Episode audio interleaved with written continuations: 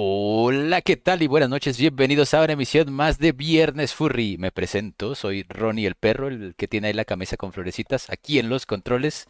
Ya saben que estoy aquí siempre al inicio del podcast y casi nunca me manifiesto en todo lo demás del podcast, así que saludos para todos de una vez y les presento al staff que, bueno, creo que se van a presentar ellos solitos, así que empiecenle, chicos. Este staff no necesita presentación. Ah, Ya todos saben quiénes somos. No, no es cierto. Para los que no saben, saben quiénes somos, este, yo soy Paco, soy un panda. Por aquí a- al lado mío tengo a Apolo, que es un zorro. Hola, Apolo. Hola Paco, muy buenas noches. ¿Qué tal? ¿Cómo han estado en estos 15 días? Muy bien, bastante bien. Muy Ah. tranquilo, muy a gusto. Ah, qué bueno, me da muchísimo gusto. Yo también me lo he pasado súper, súper bien, pero bueno, ahorita les voy a contar un poquito más adelante de, de mi fin de semana, pero mientras Sí, por favor. quiero presentarles a un gran y queridísimo amigo tigroso de color azul. Señor Eh, color azul tigre. Aquí estoy. Muchas gracias, Apolo. Seguimos en el programa después de ya varios fines de semana y no me ha llegado la carta de estás despedido, así es que seguimos conectándonos cada, cada 15 días para traerles los mejores chistes. Yo manejo los mejores, bueno, no, la verdad no, pero, pero no importa, no me voy a detener por eso. Y pues sí, qué bueno, qué bueno que estamos de vuelta aquí. Yo creo que Eh. quien va a recibir esa carta va a ser Coidel, que no está. Nos dijo que iba a estar y no está. Sí, que dijo O sea- hola y luego ya no respondió nada. O Sí, sea, fue Carlos de- ese coyote, primero nos alebresta con que sí, luego con que no, o sea, a ver, ¿quién no entiende? Que dijo, eh, tal vez no esté. Oh, sí voy a estar. Oh, ya estoy listo, chicos. Y no es cierto. Luego dijo que la lluvia y que no sé qué. Ya te- Pero- así también les hizo a los de Comfort Talk. Híjole. Ah, ¿no se presentó? Sí se presentó, pero hasta que ya iban a cerrar el programa. Qué barbaridad, no manches. No, no me, no me había fijado. Ah, míralo, ya Ah, mira, ya lo Mira. invocamos. Lo lo hemos invocado. invocamos al irresponsable. Digo, a Coidel. Hola. Hola. Ah, hola. No nos escucha. Hola, hola. O tal hola. vez a nosotros no lo escuchamos. ya. Eh, Creo que, creo que no, no, no llegó a la prueba de sonido, entonces está y incapacitado.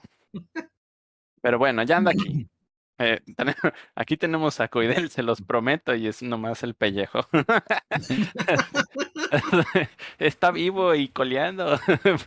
No le pasó nada.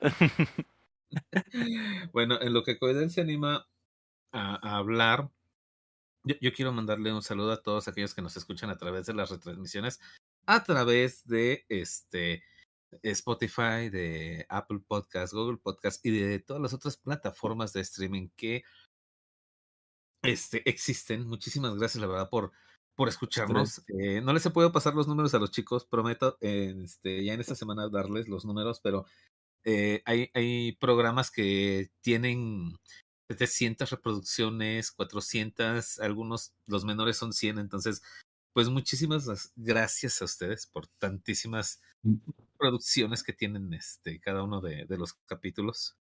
Muchas, muchas gracias. Sí, muchas gracias. Entonces eso significa que eh, tenemos más escuchas en retransmisión que en vivo. Pues sí, la verdad yo creo que sí. Ah, qué chido. La verdad es que me gusta mucho escuchar eso. Eh, Hay, hay un nombre muy interesante aquí y, y no sé, esto es un trabalenguas, una trampa, pero bueno. ¿Mm? ¿De qué hablas? Hay un chico que se llama Mandarín. Nalim. Pues, Está, está hablando en felino. ¿Por qué estamos viendo imágenes en pantalla ya de cosas que son? Es que ese es el Koi, el Koi que está aquí presente. Ah, ese es el. Koi. Ah, eso. estoy del... Ya, ya. Ay, estoy yo 100% real. Este es el Coidel de verdad. Si no lo ha visto así antes es porque nunca vio al verdadero Coidel. Este es el de verdad, este es el que habla, así se ve. No, sí, pero ya, llegué, lo siento. Problemas técnicos y Yay. otras cosas. Todavía no lo sientes, Coidel. No te creas. todavía. 12 minutitos. O Que son dos- 12 siete, minutos. siete minutitos, ni siquiera 12.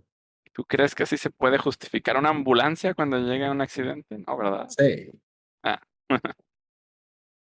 Ok. Imagínate si en Japón se retrasara un tren 12 minutitos. No, hombre. Acaba el mundo. Sí, ahí se acaba todo. Pues mira, también un saludo a Albert, que en Twitter nos mandó una amenaza de que, de que lo saludáramos. Entonces, saludado. Ok. Una, Una amenaza. amenaza. ¿Cuáles Sí, es que eran? puso- Es que eh, puso, Salúdenme o "Más- verán". Más vale que ahora sí me saluden y puso un dibujo de él como con una bazooka o algo así. Y dice, la, la paz nunca fue una opción. Es como que, ok, ok, te saludamos, te saludamos. O sea, Al- salúdenme Albert- o verán. Sí, Albert, saludado estás. Ah, esa es muy mala idea, ¿eh? Porque ahora todos van a querer hacer lo mismo. Todos se van a empezar a poner violentos. Esto se Sí, no, no, no. ¿Saben qué? Si se ponen violentos, no los saludamos. Prohibimos los saludos. Sí. Mira, eh, sí, sí voy a mandar un saludo especial porque este es creo de los escuchas más lejanos que hemos tenido hasta el momento. Dice eh, de Terreal Asir Gómez. Hola, saludos desde Brasil. ¡Wow! Un saludo hasta Brasil. No sé, yo siento que los que nos escuchan de Argentina son todavía más lejanos que los de Brasil. ¿Y que no tenemos a alguien de Italia? Alguna vez tuvimos a alguien de Italia, sí. Sí, creo que sí. Al Pues menos en de- vivo, en vivo, porque creo que así como en retransmisión sí nos han de escuchar algunos de Pero- Italia. Si es de Brasil, no se le manda un saludo, se le manda un saludiño. Ah, bueno. ¿O no? Salud, Muy bien. Coidel te manda, manda un saludiño. Eh, saludos desde la Ciudad de México. A Lucario Moreno Sáenz, eh, ya saludado estás. Eh, a, de- a Guadalajara con Bailey Wolf. Eh, también somos de Oh. Guadalajara. uh. Y así. Yo quiero saludar Ah, a Perros de Agua de, de- Perros de Agua de Tampico Almita. Dice, si no saludan, hay tabla. ¿O no? sí. Mira, ya se pusieron violentos, ¿eh? No. Eh, hay tabla, pero tabla rítmica. Ta, ta, ta, ta, ta, ta, ta. Todos en- Sí, un saludo a Almita. Eh, saludos a Panamá, a Venezuela. Bueno, los nombres, ¿verdad? ¿Quién será mi Wolf? Es de Panamá. Nickel Ujú. de Fox es de Venezuela. También a Guillermo Ayala, que es de Porfa. Eh, a Buenos Aires y Córdoba, Argentina, de Gonzalo RL04. Este, si nos están escuchando de Argentina, ya es más lejano que Wow. Brasil. Ujú. Eh, Mm, También a Guillermina, no se te olvide. Guillermina, sí. Y este, ¿desde cuándo hacen transmisiones? Nos dice Mandarín, que eh, desde hace, desde 2017. Sí, ¿Cuánto es? 2017. ¿Cuánto ya es eso? Cinco años. Cinco años, sí, ya Wow. cinco años. Sí, porque fue eh, mayo del 2017, entonces sí, ya llevamos cinco años haciendo transmisiones aquí en... ¿No? No aquí, aquí, pero tal vez eh, existiendo Viernes Furry. Ujú. Sí, ya, ya hemos contado muchas veces la historia de Viernes Furry. Por ahí, este, si, si te gusta lo que escuchas, que esperemos que sí, ahí tenés en Spotify, en Apple Podcasts, en los demás. En Google Podcast. En Google Podcast, este, y todos bueno, esos tenemos- nuestros programas ahí para que los escuchen. Algunos están muy divertidos, otros hable- no tenemos temas y hablamos de lo que sea. Y a veces salen también muy bien, como que se van saliendo los, van saliendo los temas naturalmente. El día de hoy creo que sí tenemos al menos un par de temas. Eh, Apolo tiene toda una experiencia que quiere contarnos. Sí, quiero ya quieras. Sí, ya, dale. Ya, ya le doy con todo. Sí, Sí, claro, vale, empieza sí, con sí, va que va. Pues bueno, este fin de semana eh, se desarrolló el campamento eh, Will Camping Pause, eh, el cual pues digamos que entre comillas fue un poquito apresurado porque lo mencionamos casi a, a, a inicios de, de, año y creo que eh, tomamos por sorpresa a algunos, pensaron que no se iba a hacer este año, pero pues al final de cuentas sí, sí lo hicimos. Eh, nos fuimos a este el parque ecoturístico Dos Aguas. Este, un parque muy, muy bonito. Eh, Está. ah, ¿Cuánto tiempo? Como una hora. No, son dos horas, ya todo el tráfico. Son dos horas de la Ciudad de México. Eh, un parque, la verdad, muy, muy bonito, con eh, bastantes cabañas, aparte de las que nosotros rentamos. Eh, más cabañas para, más, eh, para una capacidad más pequeña. Nosotros, obviamente, rentamos las cabañas más grandes. Este. Y, y pues la verdad nos la pasamos súper bomba en este fin de semana, conviviendo con, con muchos peludos. Órale. Miren, ahorita, ah, ¿sabes que No te pasé esta foto, Ronnie, dame un momento para que vean cuántos peludos fuimos ahí en, en, en la juntada. Un Ok. momentito. Tú dime cuando quieras que ponga tu material. Adelante, si gustas. Aquí vamos a poner primero porque me pasaste un buen. Ay, perdónenme. Con descripción Mientras auditiva. platícanos, para- sí, platícanos. Bueno, yo desgraciadamente no, no, no fui a esta parte, pero los chicos se aventaron una caminata de aproximadamente dos horas, dos horas y media, fue, si no mal recuerdo, a lo que es eh, este sitio turístico que se llama eh, Dos Aguas, por eso se le llama Dos Aguas, porque se juntan dos cascadas en un solo río. Y, y fue tremendo para algunos, porque pues muchos eh, no hacen, este, mm, eh, bueno, no tienen la condición física que se requiere. A, nosotros nos lo pintaron así de, ay, sí, no, es bien bonito y hasta tu abuelita sube y, ajá, pues mm, no sé qué no te va a tener mi abuelita para que suba porque eh, de las 37 personas que este, partieron a las cascadas, únicamente Regresaron 12. 13 personas subieron. No, todos regresaron afortunadamente. No sabemos dónde están, si los han visto. Repórtenlo, su familia los busca. Entonces, este, estuvo muy, muy buena la, la experiencia. Eh, sí, la verdad llegaron súper rendidos porque sí fue, este, un, un- un tramo, totote la ida y el regreso. Entonces, pero estuvo, estuvo muy padre. Digo, todo el mundo se, se divirtió al ir y, y regresar este, de este, de la caminata. sí se tardaron mucho tiempo. Tengo que admitir que yo estaba preocupado así de, ¿y que a van a llegar? ¿Y, Porque qué va a pasar con la Los comida? que y se quedaron, los que se quedaron, ¿qué estaban haciendo mientras? No, fíjate que fue bien curioso. Porque yo fui la única persona que se quedó porque tenía que arreglar otras cosas en, este, en el campamento. Ah, entonces no fue tanto como que, ay, no, no puedo acompañarlos, chicos. No, más bien se no, fueron quedando a mitad de camino, ¿no? Sí, hubo, me dijeron que hubo tres paradas este, para poder este, descansar. Eh, pero pues obviamente entre cada parada, pues la gente dijo, no, sabes que yo hasta aquí llego, ya no más, este, y pues así, así que poco a poquito se fueron eh, rezagando, digámoslo así. Ah, yo sí hubiera sido de los que sí llegaba. Sí, de hecho, si dices que es una caminata de dos horas, ah, no está tan mal. Pues es que, digo, mm, pues a lo mejor, Teo, ya con la, teniendo, mm, ¿cómo decirlo? Pues de la condición física, dices, ah, sí, sí subo sin ningún problema. Pero pues cuando no, ahí sí te Bueno, sí es cierto. sí es gente que, va sin condición física, la verdad es que sí está difícil. Dicen, ay, sí, yo me aviento 10 kilómetros a mi trabajo. Ajá, ¿cómo? No, pero es que es diferente de cuando es subida entre piedras y demás, y necesitas como tener, si es más cansado. Listo, Ronita, las acabo de enviar. Este, sí, exactamente. Y no, y fíjate que una parte me comentaban los chicos que era eh, escalada. eh, entonces, pues sí, sí estuvo para algunos complicado el, el poder llegar hasta allá arriba. ¿Cómo que escalada? O sea, tenían que agarrarse a la pared. Sí, totalmente así. Órale, Aparte, sí, sí. sí, sí suena muy extremo, entonces. Pero no, sí Sí, suena bastante divertido. Sí, ¿Te imaginas en efecto que tu abuelita pudiera hacer eso y tú no? O sea, qué Y- vergüenza. O sea, no, de verdad, nos dijeron así, nosotros, ay, pues sí, ok, este, sí, sí, contratamos la caminata con todos los guías para que pues sea divertido y todo el mundo se la pase bien, ajá.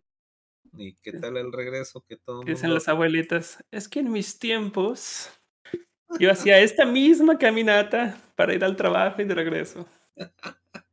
Exactamente. Sí, pero aquí en estos tiempos donde ya podemos este levantarnos, ir a la computadora y ya estamos en el trabajo, pues cuál Ándale. condición física. eh?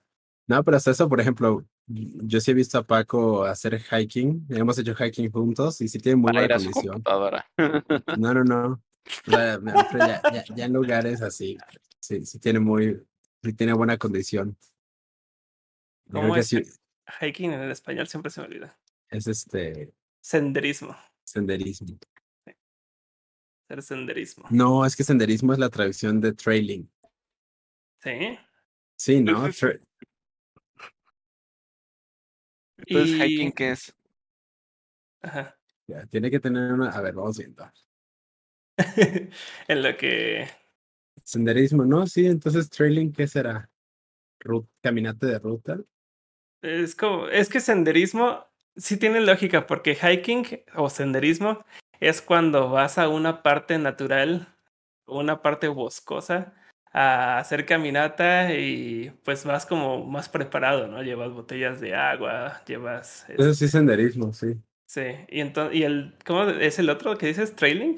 Trailing. Trailing es más como voy a salir a caminar como para hacer ejercicio, ¿no? Una hora de caminata. Trekking. Bueno, según yo, esa es la diferencia. Bueno, a Trekking, ver. trailing. A ajá, ver, ¿quién Apolo? ¿qué más, ¿qué más ocurrió en esas tierras boscosas? Pues ya, ya de regreso, pues obviamente fuimos a echar unas este, deliciosas quesadillas para pues calmar el, Oh, qué rico. el, el hambre, porque pues eh, quisimos pensar eh, en un menú que pues a todo el mundo le, le, le gustara y pues encontramos una eh, fondita ahí cerca con la que nos ayudó la señora con la comida. No saben qué, qué bendición fue esa señora, porque una gran parte del tiempo la verdad es que se va en estar preparando toda la comida. ¿Cómo que les ayudó? O sea, la señora fue hacia donde ustedes estaban y les hizo de comer. No, no, no, no, no. Ahí en su mismo local, este, nosotros, pues así que digamos, fuimos a comer, ya nada más pagamos el mm, consumo de, eh, de todo. O sea, digamos, contratamos un paquete para 40 personas y ¿sabe qué? Queremos 160 quesadillas. ¡Pum! No, pues le fue bastante bien a ella. Sí, exactamente. Y pues O no sé, a lo mejor tenía planeado. Tenía planeado cerrar temprano y ustedes le arruinaron su plan. Pues no, ni tanto, porque pues aún así lo, lo aprovechó. Hubo quienes sí pidieron extra y así de, ah, Oye, ¿y no, no llevaban a alguien como con cámara o fotógrafo o algo así me has platicado? Porque la foto grupal ap- aparece en un formato así chiquitito, pixeleado. Luego, Ah, ah, ah, Es que sabes que esa es la página de, eh, de Facebook. Deja ver si encuentro alguna otra. Este, y te la paso. Porque sí, sí, hubo alguien que llevó una cámara este, profesional, pero bueno. Deja, déjala busco y luego te la paso. vale. Y Pero sí, pues sí. Pienso que las quesadillas fue como lo, lo óptimo porque luego vas con personas que son vegetarianas y es como de, oh no, no podemos comer pancita y así. Ah, mendiga Ah, gente vegetariana. Pues Sí, mira, la verdad es que sí tratamos de pensar, porque pedimos eh, eh, quesadillas de queso, eh, hongos. Ah, eh, Ey, dijiste algo bien polémico. ¿Qué te pasa? Bueno, Quesadillas quesadillas, de de, de, diles quesadillas sencillas para no hacer un... bueno, sí, quesadillas sencillas. quesadillas de queso. Yo de una vez tuve todo un problema con eso de quesadillas sencillas cuando estaba viviendo con, con otro, con un roommate, porque yo nunca había escuchado eso de quesadillas sencillas. Para mí, pues que sencillas era como que pues no era muy complicado, ¿no? Y me preguntó este, este chico con el que vivía. Más bien, yo le pregunté, ah, voy a hacer quesadillas, ¿quieres? Ah, sí, ¿qué van a hacer? ¿Sencillas? Yo, "Mm, sí, sí, sencillas. Ah, entonces sí, quiero dos. Entonces ya le, le puse queso, jamón, le puse es, champiñones, las hice. Y ya que se las doy, ¿no que eran sencillas? Y yo, pues sí, no, no es tan complicado, solo tienen que ser jamón, queso, champiñones. No sabía que quesadillas sencillas eran así como nomás queso y ya. Órale, ¿cómo? ¿Pero de dónde era la persona? No, de aquí de Guadalajara. Órale. Anju. Ah, Saludos, ok. saludos, Anju. Sí, no, o sea, yo no sabía que era una quesadilla sencilla. eh, Ah, bueno, o sea, ya, ya, sí. Ya te entendí. Pensé que estabas hablando de cuando estabas en la Ciudad de México todavía. O no, No, sé, no, no, no, ya estaba viviendo aquí en Guadalajara. Ok.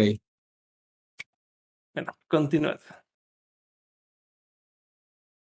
Quesadillas sencillas de champiñones. Este, Oh. pollo, si no mal recuerdo, o bueno, tinga y chicharrón. Huitlacoche, ¿no? Eh, no, porque no a todo mundo le agrada. Ah, Ya sí, ¿De qué? son mis favoritas. de Huitlacuache. De De Huitlac- Huitlacoche. Huitlacoche. Siempre que viene un extranjero le hago probar una quesadilla de Huitlacoche. No a todos le- les gusta. Es que más bien no a todos se atreven a, a probarlo porque no es atractiva a la vista, pero es muy rica. Eh, y- o sea, es que lo tienes que comer sin, sin ver cómo se ve antes de preparar. Sí, sí, sí. Pero pues le abren como, abren la quesadilla como para, para ver qué, qué es exactamente lo que les estoy recomendando y ven que es como una sustancia negra. Y pues no, no, la verdad es que no se ve muy antojable, pero es muy rica. Si no son de, si no son de México y vienen a México alguna vez, lo- los que van a venir a Confuror, intenten probar una quesadilla de huitlacoche, es la cosa más rica del mundo. Es muy Sí. rico, muy, muy rico. Sí, sí es delicioso. Sí, no lo juzguen por su aspecto. Pero bueno, prácticamente ahí casi, casi estamos terminando el, el primer día. em, de- después de la comida, pues ya fue así como que un tiempecito libre para pues poder ya ahora sí relajarse, eh, que se pudieran echar un baño los que quisieran eh, refrescarse. eh, y ya, mm, ¿qué te gusta? Como eso de las ah, siete y media, ocho, empecé a, a preparar pues la, la fogata, porque pues obviamente no puede haber campamentos si no hay malvaviscos, viscos. Eso sí. Entonces eh, llevamos también eh, malvaviscos y salchichas para poder asar. Mm, Qué rico. Exactamente, entonces. Oye, ¿y a ti qué tanto te encanta hablar del clima? Ay, sí, quiero saber cómo está el clima. en- Fíjate que estuvo muy bien. Eh, en ciertos ratitos sí hacía aire frío o, o salía el sol, pero estuvo, la verdad, muy, muy tranquilo. Eh, pues digo, el clima nos ayudó muchísimo porque yo pensé en algún momento que la lluvia sí nos iba a arruinar el, el momento, pero afortunadamente eh, La loxito se calmó. Sí, exactamente, nos salvamos. Y fíjate que fue bien curioso porque ya hasta como las 10 o casi 11 de la noche es que empezó a chispear. Dijimos, ¿saben qué? Pf, Cada quien para su casa, cada quien para su cabaña. Y, y listo. Entonces, como que fue el de, ok, pueden seguir la fiesta dentro de, de la cabaña y no hay ningún problema. Y eso refrescó la noche y dejó estar a gusto a todo mundo. eh, Pregunta, ¿había electricidad o era de las Sí. e- eco, eco campamentos? No, eh, sí había este mm, luz, este, y, y digamos que todos los servicios. Eh, sí, casi siempre pensamos también en esa parte de, mm, de sí estamos en un campamento, pero bueno, vamos a tratar de que sea lo un poquito más cómodo posible. Entonces, ah, en las cabañas cuentan, eh, eran con capacidad para 10 personas. Tenían una sala, cocina, eh, pues obviamente camas para las 10 personas. Bueno, algunas eran camas este, king size, otras eran matrimoniales, individuales. Entonces, pues obviamente teníamos que quedarnos a dormir con más personas, pero pues ese es el chiste de, de convivir y pasarla bien. Sí, creo que en un campamento sí estaría muy raro, así como que, ay, yo me quedo en mi cabañita para mí solito. Entonces eso Exactamente. muy raro. Y aparte, el, el convivio también no, o sea, Creo que el, por el diseño del evento no buscas que sean cientos de personas, o sea, es un grupo pequeño porque tratas como de integrar al grupo completo, ¿no? O sea, en E- una... Exacto. Digo, lo hemos intentado hacer para más, mm, para más integrantes, pero se vuelve más complicado. Sí, no, Más 40 complicado personas suena todo. muy bien. Se vuelve muy, muy complicado el, el poder este, hacerlo para más personas. Y pues sí, la verdad, como dices, un grupo más reducido te ayuda, la verdad, que se conozcan mejor, a, a pasarla pues mucho mejor y tener más control sobre todas las personas. No, y sabes qué, que también mm, los lugares a veces no te dan para más. O sea, digo, sí quisiera yo Es cierto. poder eh, invitar a más gente y que más gente pueda experimentar eh, lo que es este eh, ir de campamento con nosotros. Eh, aproximadamente en las inscripciones pudimos haber hecho bien fácil cuatro campamentos. O sea, de verdad, se inscribieron 120 personas. Órale. uf, alrededor de todo un día y pues todo el mundo quería ir y yo sé que muchas personas ahorita se quedaron con las ganas de, de ir, pero chicos, de verdad, denos la, denle la oportunidad a los demás de que experimenten eh, esta, eh, eh, esta convivencia, porque también hubo muchas personas nuevas eh, que apenas vivían la, la experiencia de, de Camping Pause, este digo de Will Pause. Wild. Wild, Wild, perdóname. Sí, mi- McCormick. Ay, Sí, no, de- era. Sí, Aplicaste cuando- tu McCormick. Cuando dice, cuando dice Will, digo, ah, el, el campamento de Will Smith, ah, güey. Will Smith. Que te enseñen a cachetear. Digo, o sea, sí. Ay, perdón, la regué, la regué. Exactamente eso dijo Pedrito. Sola. Sí, lo sé. Haz de cuenta tú. Qué chido, la verdad. Y, y luego, si hubo tanto registro, pues al menos ya sabes que puedes estar organizando, que, que interés hay por estarlos organizando más seguidos. Pues mira, la verdad es que sí quisiéramos que fuera más seguido, pero mm, creo que consideramos que lo vamos a seguir haciendo cada año. Oh, está bien. Creo que, digo, mm, yo creo que pues puede haber más eh, personas que pueden hacer este otros eventos y eso es la, también lo que me gustaría dar posibilidad de que yo no fuera el único, que a lo mejor tuviéramos alguien más que organizara, pues no sé, otro campamento en otras fechas, pero pues bueno, ya, ya cada quien decidirá eso porque eh, el estar viajando um, a la Ciudad de México para ver todos los detalles de, del campamento es bien complicado. Súper, no todo- complicado. No todos los campamentos tienen que ser en la Ciudad de México. Ah, no, no, no. O sea, yo me refiero a que, pues ahí, digamos, eh, mandamos a hacer, pues prácticamente todo. Y bueno, mm, a mí sí me gusta ir primero a los lugares a hacer el scouting de cómo está eh, Ah, conformado eh, el lugar, qué puedo hacer, qué no puedo hacer, costos, este, reglamento, o sea, las condiciones incluso del lugar, porque pues obviamente no nos vamos a meter este, a unas este, cabañas todas destartaladas, ¿verdad? ¿No?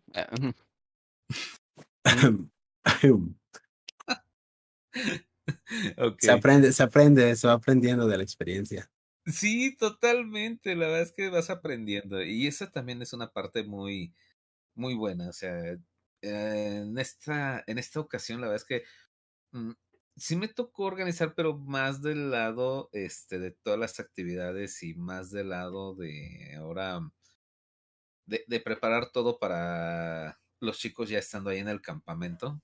Ya, ya no fue como que tanto administrativo, sino más bien fue ya este mm, ¿cómo decirlo? Eh, eh, pues ya ahí presencial preparar todo. Entonces fue, fue padre también esa, esa experiencia también para mí. Aprendí muchísimo eh, esta ocasión. Ahora no se salió nada de control, todo estuvo en orden. Pues no, fíjate que no, así que hasta donde sabemos, a- ahorita no, no hubo la baja más que de tres toallas que me cobraron, pero de ahí en fuera, Las Y de, toallas, y de esas seis personas que no han aparecido todavía, no regresaron. no, no regresaron. Oye, pero velo por el lado bueno. Hubo más espacio en la camioneta. Sí. Y se pueden cierto. encontrar consigo mismo en la naturaleza ya. Sí, A es ver, ¿qué ibas a cierto. decir? ¿Cómo, ¿Cómo estuvo el transporte? Oh, eh, bueno, alquilamos dos camionetas, eh, ya que eh, un autobús hubiera sido complicado que entrara al parque. Ah, ya, sí, sí, sí. Entonces, pues, eh, también por esa parte dijimos, no, no va a entrar el autobús. Y la empresa también nos dijo, ¿saben qué? No entramos. Entonces, este, pues nuestra opción fue el de rentar, pues, dos camionetas para poder llevarnos a, a todo mundo. ¿Hicieron un solo viaje o...? Sí, sin un solo Órale, viaje. pues eran de esas camionetas tipo combi. Pues sí, de esas este, Sprinter de Mercedes-Benz. Ah, sí, sí, sí, que caben como 14, 20. 20 personas, sí. Sí, exactamente como 20 personas, entonces, este, pues no, no hubo tanto problema por, por el espacio y creo que, bueno, yo llevé carro aparte y otra persona también llevaba otro carro, entonces, digo, si faltaban lugares, podíamos llenarlos sin ningún problema. Qué chido, qué chido. Sí, porque recuerdo que nos habías platicado alguna vez cómo estuvo eh, una vez lo del transporte, la odisea del transporte de, de hace unos años. Y qué bueno que mejoró muchísimo, ¿eh? Va- vas aprendiendo. No, vas está, aprendiendo. está increíble. La verdad es que, que, que me, me gustaría muchísimo participar en uno de esos campamentos. Si no es que en el siguiente año, si se presta la oportunidad.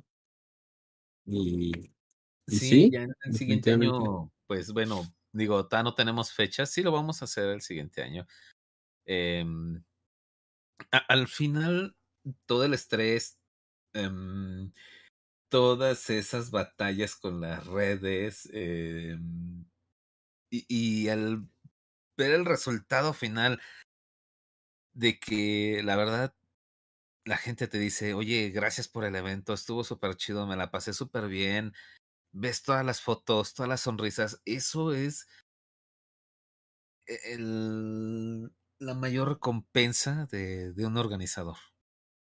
O sea, terminas a veces sí eh, súper madreado, súper cansado, súper estresado, pero al final cuando la gente se divierte, ese es el, el verdadero valor del trabajo. Lo más satisfactorio. Sí, de verdad, eso es lo más satisfactorio. Qué Ah, qué chido. chido, sí, a mí también, también me hubiera gustado ir. Y mira, justamente como que en estos tiempos, eh, como que he estado extrañando ese tipo de cosas como más locales, de salir eh, con amigos y Sí, de con, hecho. con, con furries y no sé, es algo que ya extraño mucho. Le, quiero dar un poco de promoción aprovechando eso a un evento que se está haciendo aquí en Guadalajara que me acabo de dar cuenta. Eh, hablando de cosas locales y, y así, hay unos chicos que están queriendo, creo que el 24, sábado 24 de, de este mes de julio, quieren ir a un balneario aquí de Guadalajara en grupo, un grupo de furries. Este, quieren verse en no sé qué punto de la ciudad está el evento ahí en Facebook, es evento público de invitación abierta.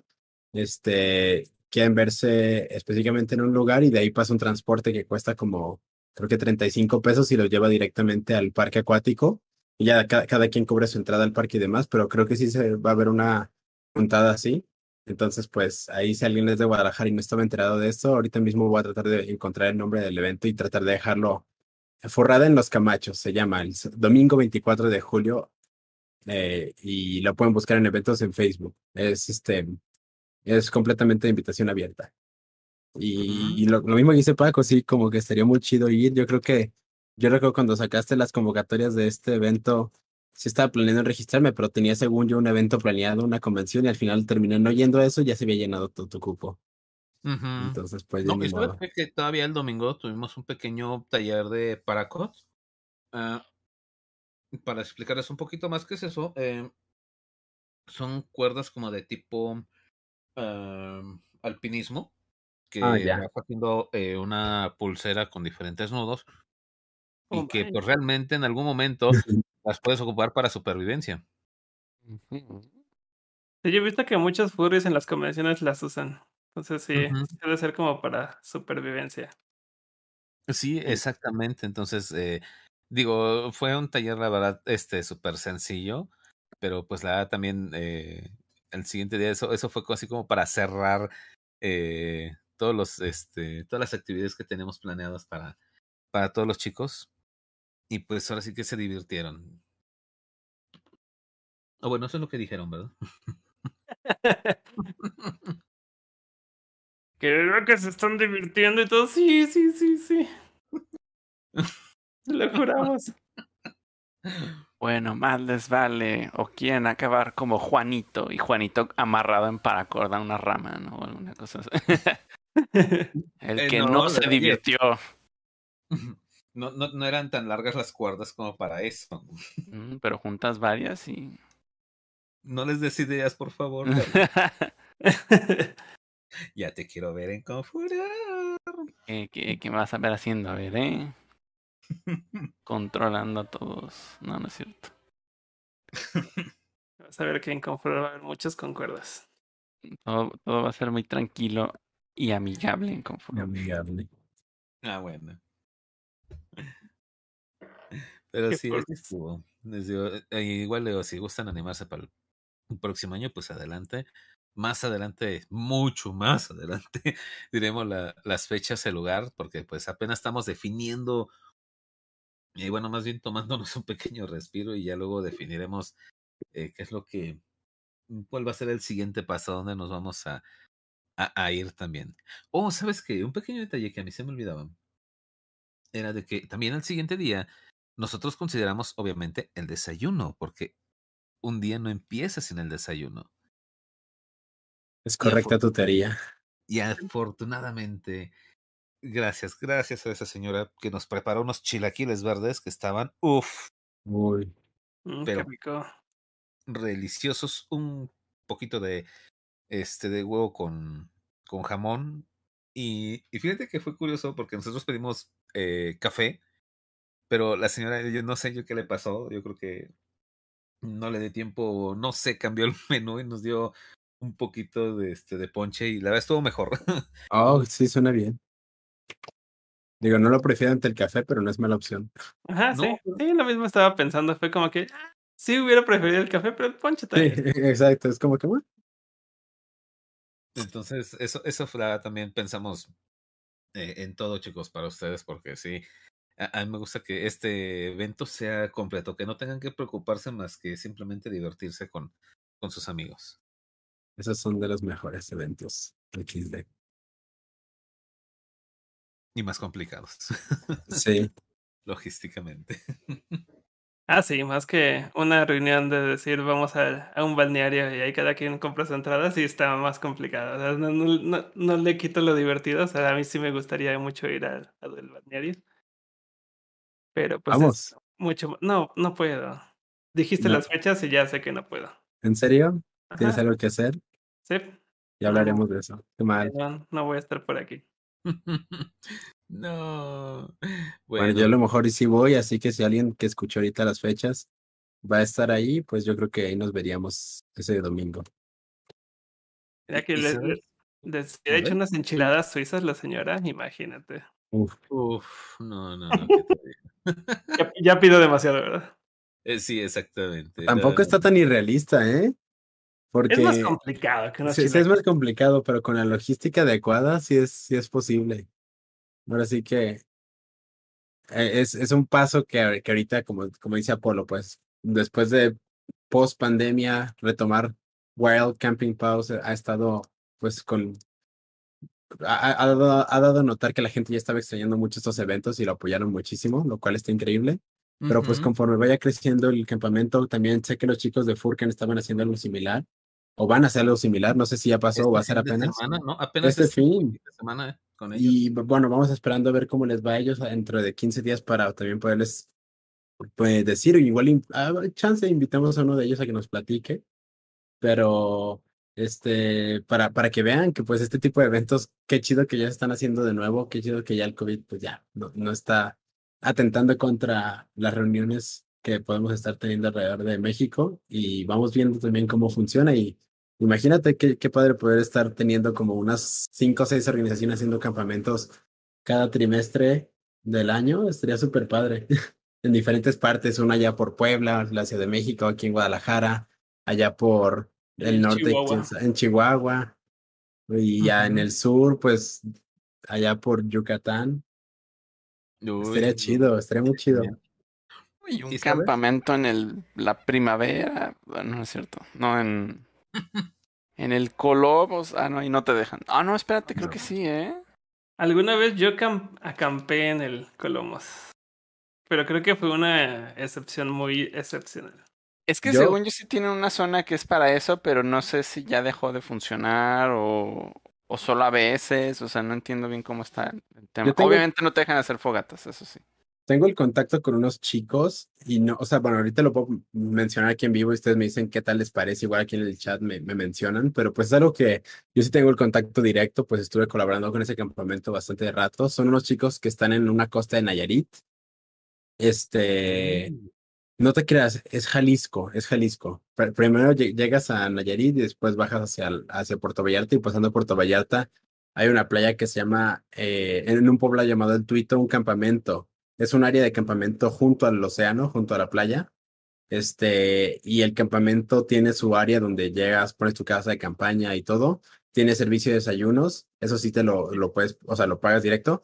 Pero el motivo principal del campamento es una experiencia de rescate de tortugas de tres días. Está bastante padre, está muy, muy genial. Pero pues es algo que ellos mismos pueden manejar si tú mismo les mencionas, oye, tengo un grupo de tantos interesados, ellos manejan ya los costos y el transporte y todo eso desde Guadalajara. Pero oye, sería interesante, ¿no? Sí, sí, se oye bastante bien, de hecho. Y, y ellos se encargan también de hacer la plática educacional, de las, las brigadas en cuatrimoto para ir a buscar huevo de tortuga para protegerlo de los saqueadores y demás. Ese campamento asistí tres años consecutivos, está muy padre y, y conozco a los que lo organizan y estoy seguro que si les digo, oye, hay un grupo de, no sé, 35 amigos que estarían muy dispuestos a vivir una experiencia así, yo creo que estaría padre. Pero y también contarles sobre todo lo que realmente somos, ¿no? No, no queremos dar Sí. sorpresas. Creo que Sí, eso no. es como algo muy importante, ¿no? No, no, no prometer de que somos personas normales y de pronto, pum, llegamos con disfraces y los sorprendemos. Creo que eso estaría mal. No, Creo sí, que hay que defini- irles como advirtiendo y también ellos pueden como ir diciendo las reglas de que, ah, por ejemplo, en algún caso puede ser como de que, ah, no, aquí no, no, no podríamos permitir este disfraces de ese tipo. Los Sí, disfraces pues, no se permiten en el casino, por ejemplo. Pues sí, se- sería algo que ya platicándolo con, directamente con las personas se podría ver, pero sí, siento que es algo que sería viable. Por cierto, el logo de Wild Pause está hermoso. ¿Quién lo hizo? ¿Fumibat? Sí, Fumi. Sí, está increíble, lo adoro. Gracias, Fumi. Que nos Me oye, muchas gracias. Súper bonito. Me encanta el arte de Fumi. ¿Qué? ¿Es un yacal y una hiena? Eh, sí, un coyotito y una. Ah, un coyote y una hiena. Qué chido. coyote, sí, un coyote y una hiena, perdónenme. este, y obviamente no pueden faltar los, este, eh, ¿cómo decirlo? Eh, los souvenirs en este, en un campamento.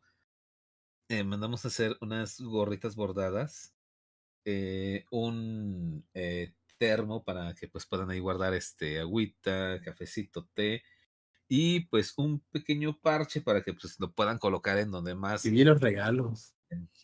Están Ah, sí, muy claro. padres, muy, muy padres. El parche está bien bonito, de hecho. Está Sí. genial, está padrísimo, quedaron muy, muy bien hechos. La, también. Sí, la verdad es que felicidades por todo esto, está increíble. Yo tendría el lugar donde poner ese parche. Tengo Una una mochila, tengo, una, tengo ahí una mochila que se ve tan vacía porque es un poco nueva. Como que ah, quiero un parche, pero que sea digno de esta mochila porque me gusta mucho esa mochila. Ándale, sí, un No he conseguido uno, pero mira, ese sería como el perfecto. Bueno, ok. No, no te estoy que pidiendo, no, más, no, no. que No, no, no, no, no, no, no. O sea, ese hubiera sido, ese hubiera sido el parche que yo le hubiera puesto. No fui al campamento, ¿de qué, qué- qué le voy a andar poniendo un parche de un campamento al que Pues no? que tiene, no, no pasa nada. Pero Mira, pues, un motivo para ir el siguiente año al campamento. Ándale, sí. exacto. Solo trata de no hacerlo en las fechas de. Ah, Las fechas de uff, no es una lista. ¿no? Eh, sí, pásenme la Solo lista. trata de no hacerlo en pff, y el 70% del año prohibido, ¿no? No, no, solo, solo las fechas de, de Antrocon o algo así y ya con Solo eso. no lo hagas en fechas de Confuror y bien. Ah. Solo no lo hagas. Que es lo que realmente a la gente le importaría. Ni, ni No. con Furor, ni Furcan, No, no, la- no, las convenciones mexicanas. procuramos, la verdad, hacerlo en fechas eh, no festivas, porque pues eh, los precios son más accesibles para nosotros y Cierto. tenemos precios, porque pues también consideramos eso para, pues para todos los que asisten. Eh, sabemos que algunos pues todavía son dependientes de papi y mami, entonces eh, pues tratamos de, la verdad, de ajustarnos mucho a un cierto presupuesto así de, a ver, ¿tú lo pagarías? Sí, tú sí, yo no. Y, y así la verdad es que como llegamos a un acuerdo de, pues este es el precio y pues ya desquita todo el, todo lo que va a haber, ¿no? Entonces ¿Puedo también... preguntar cuánto costó? Como para que los Ah, chicos se den una idea más o menos, o, o va a ser algo que va a Ahorita- variar. Tuvo un costo de 1400 por persona. Está muy bien. Sí. Si, te, si ya te incluía mucho de, de, o sea, transporte y eso, pues está súper bien. Sí, o sea, la verdad es que te- fue un gran logro porque pues ahorita en estos tiempos de, de, de inflación y la economía que no está tan bien que digamos, fue así como de, a ver, vamos a poner esto, no, se pasa, ¿no? Y a ver, y esto, ok, pero y si metemos esto, no, también se vuelve a pasar y, y, y es una estira floja con, con los presupuestos, de verdad, chicos, que, que, que ha sido, ¿sabes? Fue bien contrastante el que nos pusimos a analizar lo que hicimos en campamentos pasados con lo que hicimos en este. Entonces fue así de, oh, no manches, dimos muchas más cosas en los otros y con a lo mejor un poquito menos de dinero y en este así como que, oh, wow. sí, sí, te quedas así de, oh, qué, qué contrariedad es la economía. Ese eh, ya también este incluía la comida. Sí, ya, ya incluía la comida de los 4.400, ya incluía este, comida, desayuno, este, bombones, salchichas, o sea, todas las No, actividades. está súper bien entonces. Sí, bastante bien. Entonces ya prácticamente la gente podía no llevar dinero, que creo que no era de todos modos muy recomendable, pero Que creo que es de todas formas lo que hacen los furries. ay, sí me acuerdo en mis tiempos. sí, sí nos ha tocado vivir. Sí, no, no- there, no me acuerdo si ya lo he contado aquí o lo he contado así como entre ustedes en aquellas este, Furmits que todavía no nacían ustedes, eh, donde según el en parte del itinerario era ir a la rueda de la fortuna que estaba afuera de plaza, de la gran plaza. Cobraban como 100 pesos por subirte a la rueda, rueda de la fortuna. Eh, era una rueda de la fortuna tipo como la de Londres, el- de esas que son como cabinas, como medios huevos, o como la de Puebla, pues. Sí, como la Ah, de Puebla. sí. Me acuerdo cuando estaba instalada, sí. Sí, sí, recuerdo. Sí, entonces era parte del itinerario de la Fur Meet Guadalajara 2009, 2010, algo así. Y resulta que pues llegamos todos ahí porque pues era parte del itinerario y nadie se subió. Porque na- nadie tenía dinero para subirse. Bueno, ya estamos aquí. ¿Quién se iba a subir? Ajá, sí, na- en verdad nadie se subió. Pero es que sí salía, caro, ¿no? Costaba como 100 pesos la subida.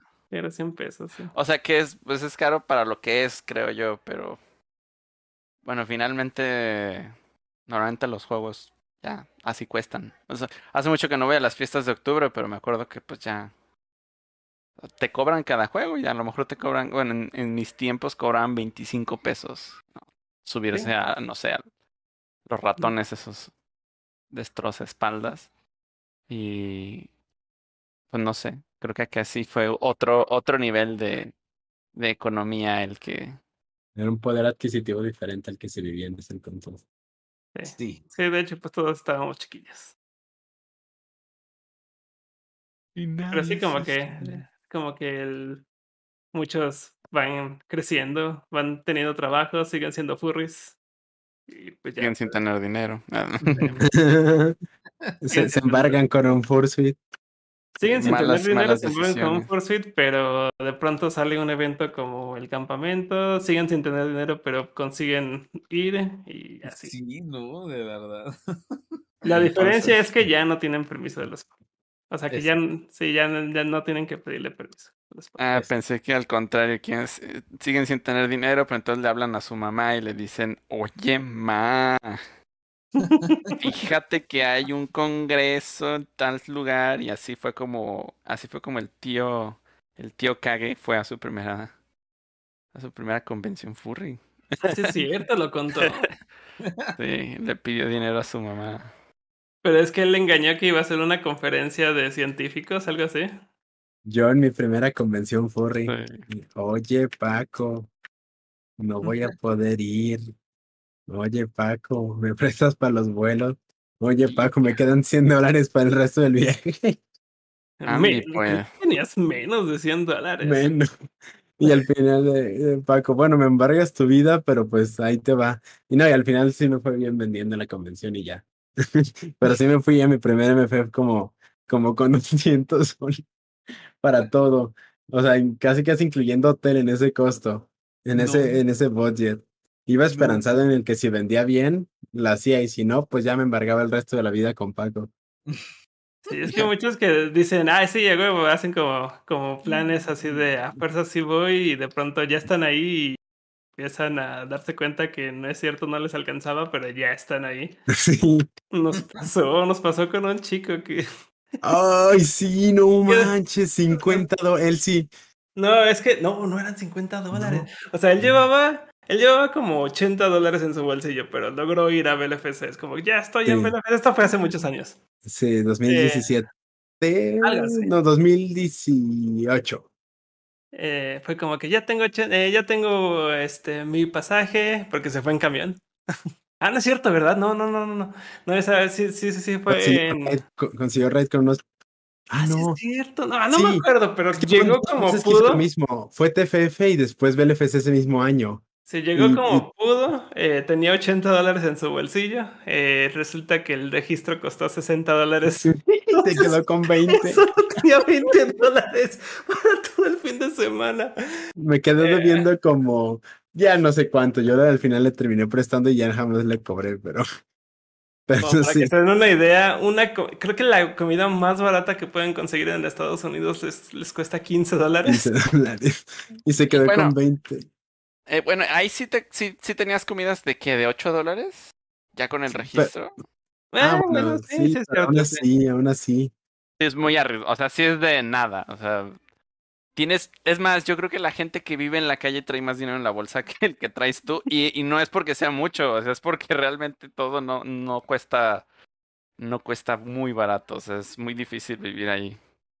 Sí, ya me acordé de eso. Creo que también tú le terminaste prestando dinero y al final yo, yo, yo ya no recuerdo qué pasó, yo lo, lo metí como pérdida.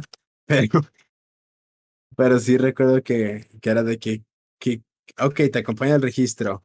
¿No te registraste en línea? No, es que no puedo registrarme en línea porque soy menor de edad todavía. ¿De cómo?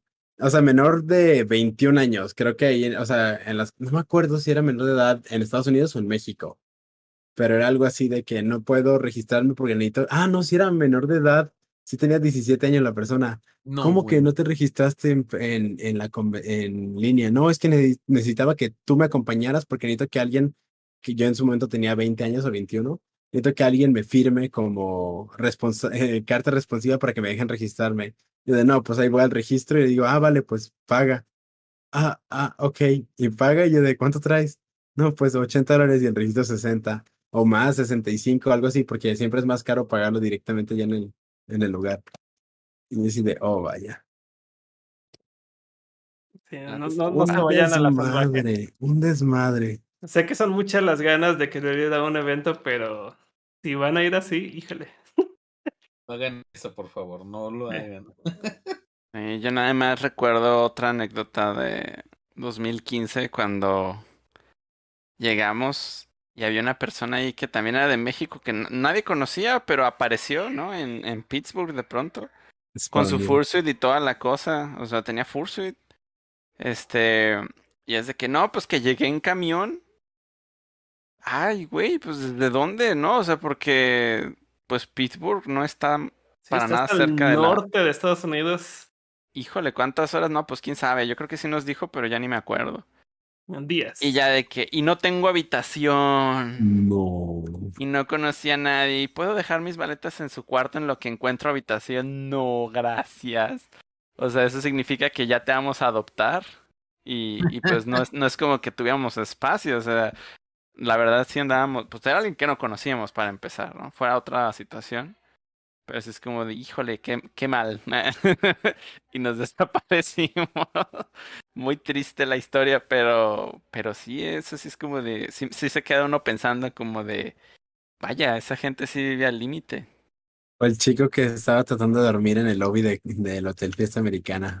Sí, también, también pasaron así de, oye, disculpa, este, nos dicen que no puedes dormir aquí, te puedes ir a dormir a aquel lado, que sí es de nosotros, que sí lo rentamos.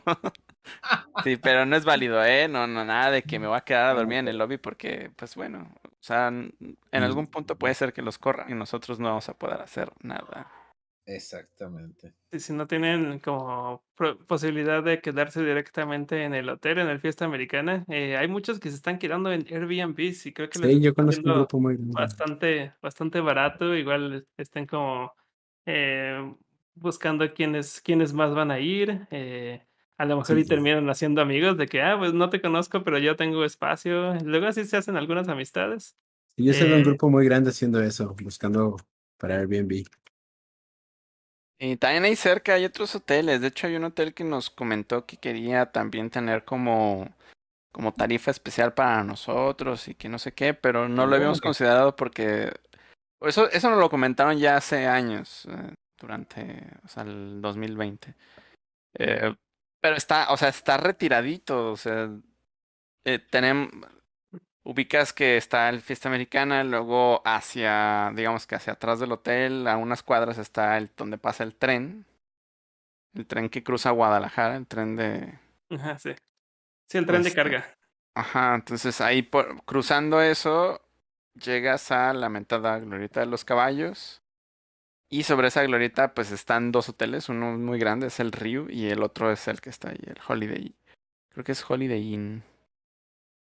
Y, Sí, y ese hotel es el que nos ha, nos ha mencionado. Vamos a ver, yo creo igual. Y, y sí, porque ha habido mucha demanda y ya de pronto como que, pues ahorita hemos tenido un par de casos donde nos reportan que el, la gente que ha intentado reservar les han dicho otra vez que ya no hay hospedaje y es como, es como raro, estamos checando esa parte, pero pues caso que fuera de que sí, eh, por alguna razón ya el bloque ya se agotó, ya no nos permiten reservar más habitaciones ahí a ese costo, cosa que pues vamos a pelear hasta, hasta donde se pueda.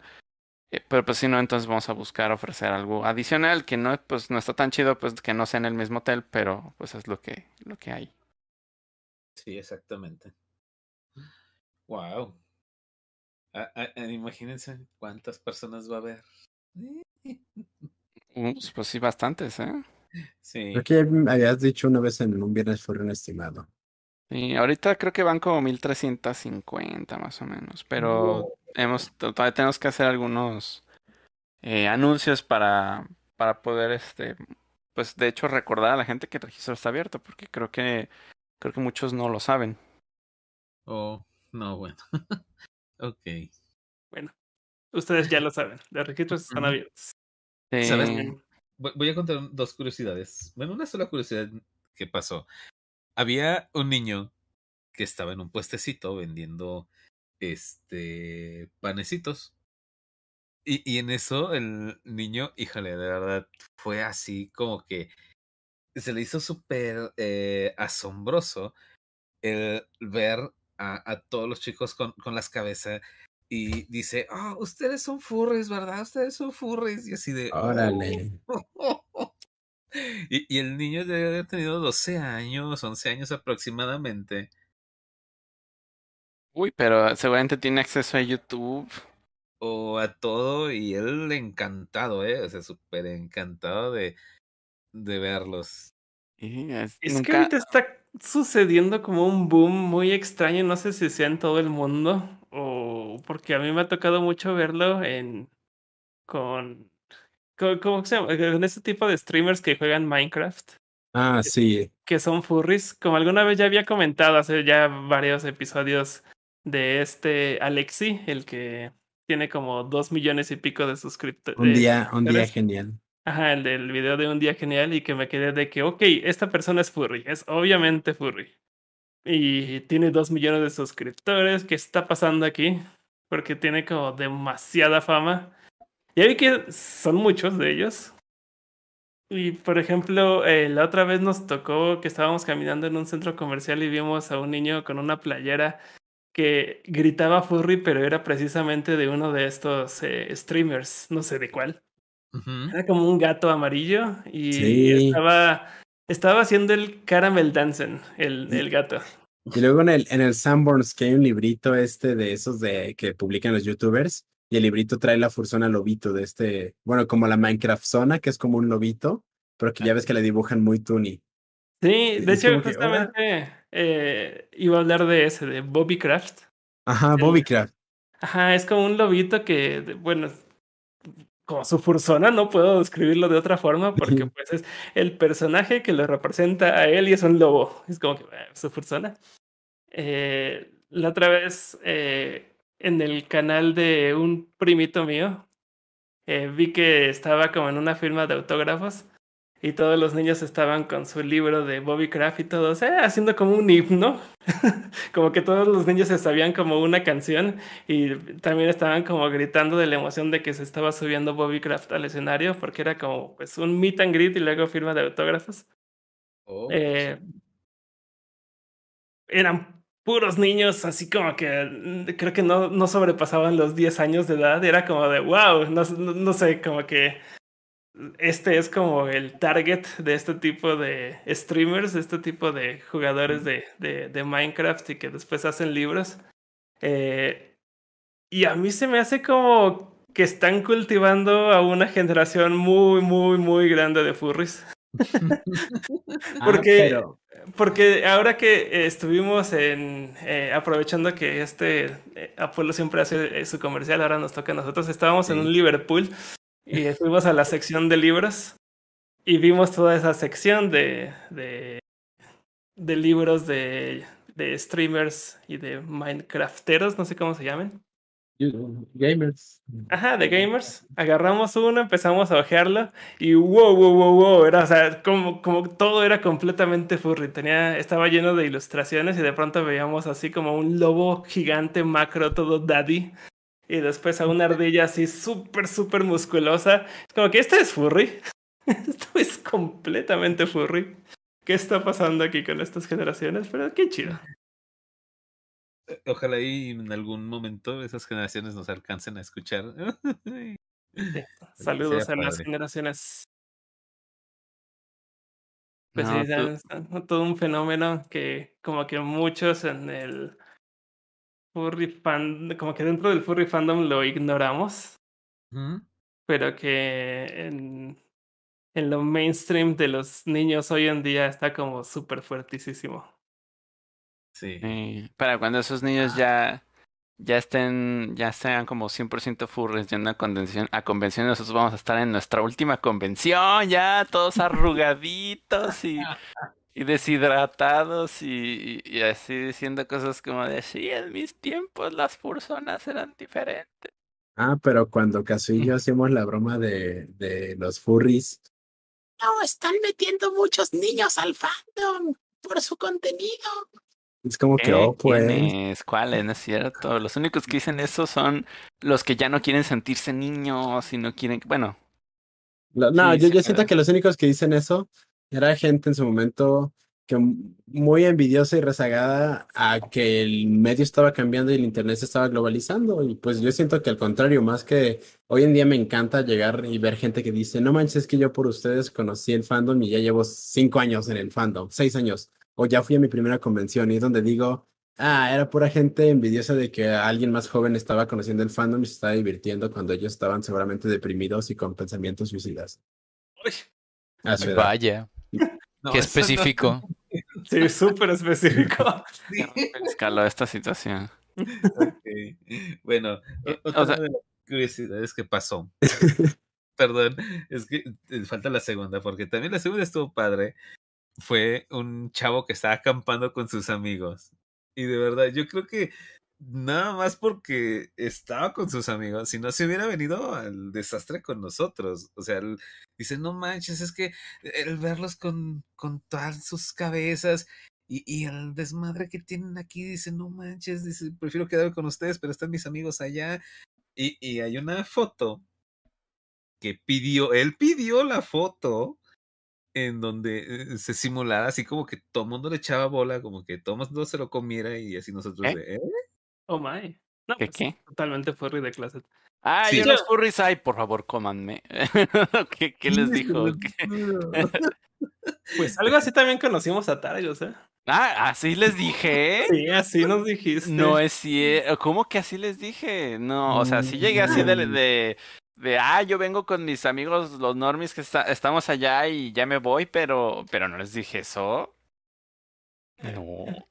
Bueno, pero sí, sí nos encontraste mientras tú estabas con otros amigos normis y tú fue, Sí. como de, "¡Ah, son furries. Sí, sí, sí. Sí, o sea, se les notaba. Y yo dije, wow. No, evidentemente furries. Ajá, y yo dije, wow, esto es muy raro ver furries en la calle. No me imaginé que habría. Ajá, mira tú lo que, lo que, lo que iba a salir de ahí. Pero, pues sí, es que sí, se han cambiado mucho los, los tiempos.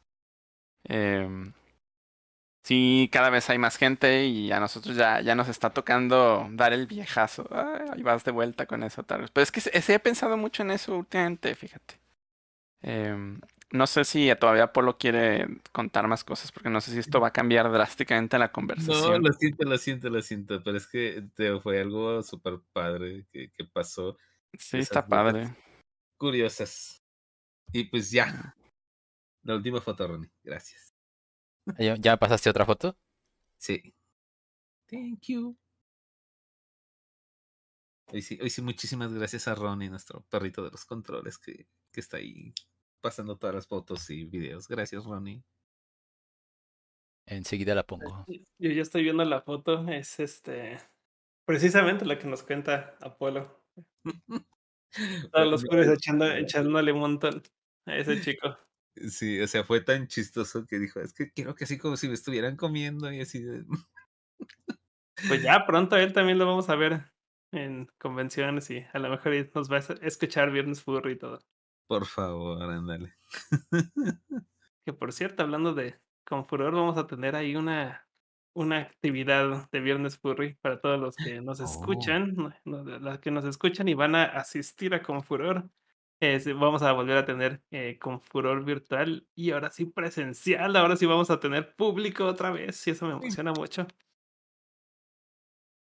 Bueno, al menos lo estamos planeando. Eso todavía, creo que todavía no se planean del todo bien qué va a haber de paneles y todo eso, pero, pero tenemos la idea de volver a estar en Confuror. Sí, sí, sí, o sea, es un, es un hecho que sí. Y, y te ibas a presentar algo, Ron iba a poner algo en el video, ya se puso. No, ya lo voy a poner justo en este momento. Gracias, Ronnie. Y ahí va. A ver, a ver, a ver, a ver, para que todo el mundo lo vea, porque les digo, fue, fue tan, tan, tan genial y así como que, pues bueno, no sé, como que random para él. 4K, otra HD.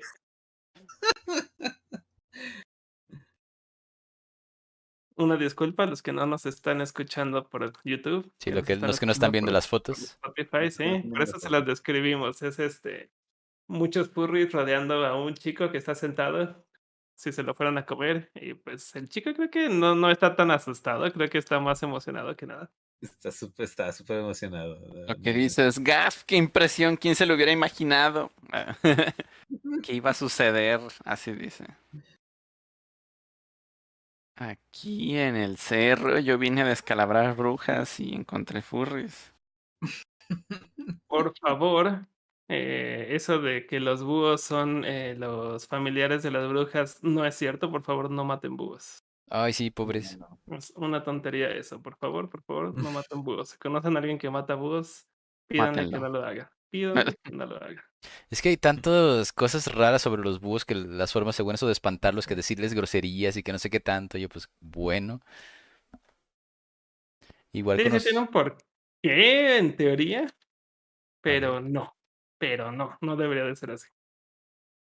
No, o sea, el porqué es muy sencillo. eh, Se supone que los búhos y los gatos suelen ser como los animales más comunes en ser los familiares de brujas, o en todo caso ser eh, las brujas en sí mismas, Transformadas. sí, transformadas. Y pues este, eso es una teoría incorrecta. eh, y aunque fuera incorrecta, no creo que las brujas sean malas. Entonces también déjalas en- déjenlas en paz. No, no, no andan en escobas y no les van a hacer brujerías. Que por cierto, eso puede conectar muy bien con un tema. Va a ser rápido, perdón, Targo. Sé que querías hablar de otra cosa, pero va a ser rápido. Brujería. Sí, hablando de tradiciones de, de pueblos mexicanos y de transformaciones, les, voy- les traigo algo que escuché muy recientemente en un podcast que mencionaban sobre esta tradición en, en Oaxaca. En Oaxaca es un estado en México, eh, para los que no son de aquí de México, porque es muy obvio que Oaxaca está en México. Resulta que existe una tradición que es de tiempos prehispánicos eh, en una región de Oaxaca, más específicamente en la región costera, donde dos tribus diferentes eh, poblaban esta zona. Estos pueblos eran los Huaves y los Chontales. Y pues en aquel tiempo trataban de medir su poder. Ambos pueblos clamaban tener el poder de propiciar lluvias y de buenas cosechas. Y esto siempre como que seguía en guerras. Entonces siempre se la pasaban en, en guerras estos dos pueblos.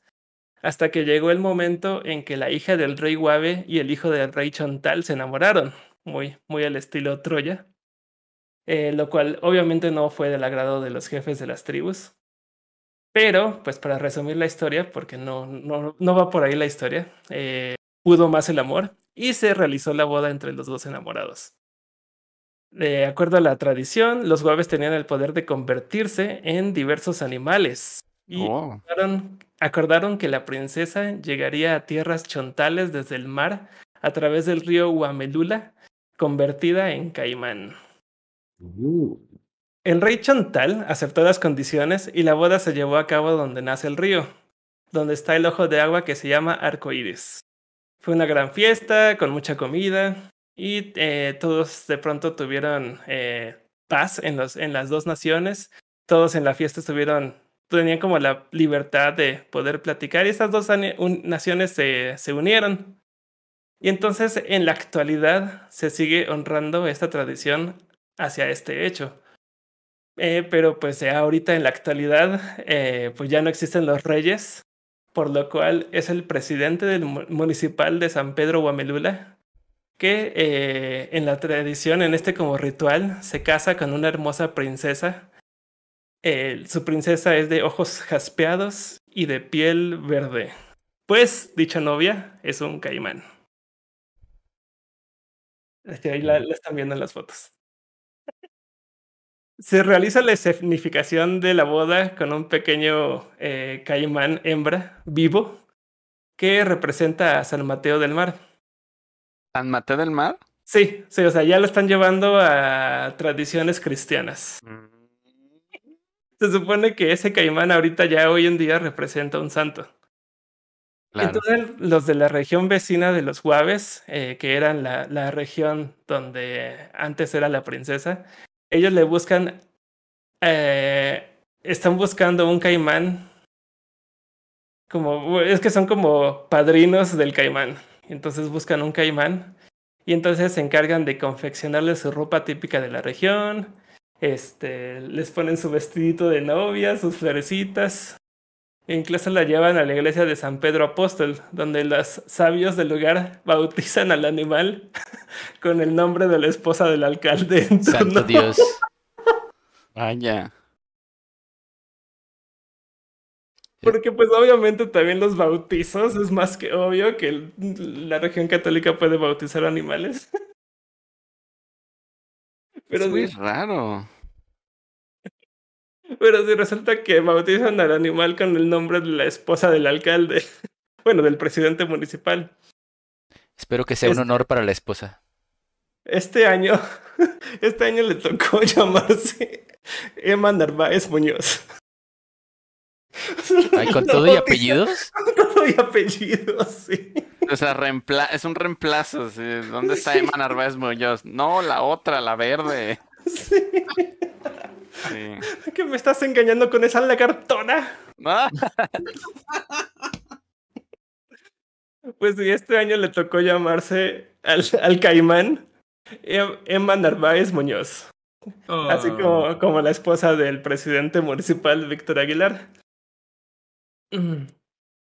Ya, ya me estoy calmando. Ah. Al bautizo llegó la caimana a la ceremonia vestida ya de novia, con un listón apropiadamente blanco atado en su hocico para evitar cualquier accidente. No creo que le hayan preguntado a la novia y no creo que sea una forma muy amable de tratar a una novia. de que tú te vas a casar el amor Dazan. nada. Y pues la escenificación, que forma parte de las fiestas patronales anuales de Huamilula, se realiza desde que se construyó la iglesia de San Pedro Apóstol hace alrededor de 500 años. Incorpora ya elementos cristianos, porque pues claro, todas estas tradiciones se escuchan completamente cristianas, ¿verdad? es algo que los santitos y Diosito estarían de acuerdo. Pero así como ven. Está, padre porque pues es, es como si... O sea, es- se supone que es la esposa del presidente municipal, pero que se convirtió en caimán y por eso se nombra igual que su esposa real. Oye, esto es el sueño guajiro de muchos furries, ¿eh? Sí, sí, sí, por eso pensé que era perfecto contarla aquí en Viernes Furry. Sí, sí estoy aguantando la risa, perdón. Es que no, creo que no se puede leer esta tradición sin reírse. No se puede leer así como esta tradición en tono serio. No me imagino un documental tipo National Geographic diciendo, donde los sabios del lugar bautizan al animal con el nombre de la esposa del alcalde en turno. Y además que, el, que es que representa un santo, o sea, pero es que es un santo hombre y es una esposa y, o sea, todo eso es demasiado extraño. O sea, ah, la iglesia católica es de, no, sí, las familias tradicionales y luego es como en un pueblito lejano. No, pues es que No, pues es que es obvio.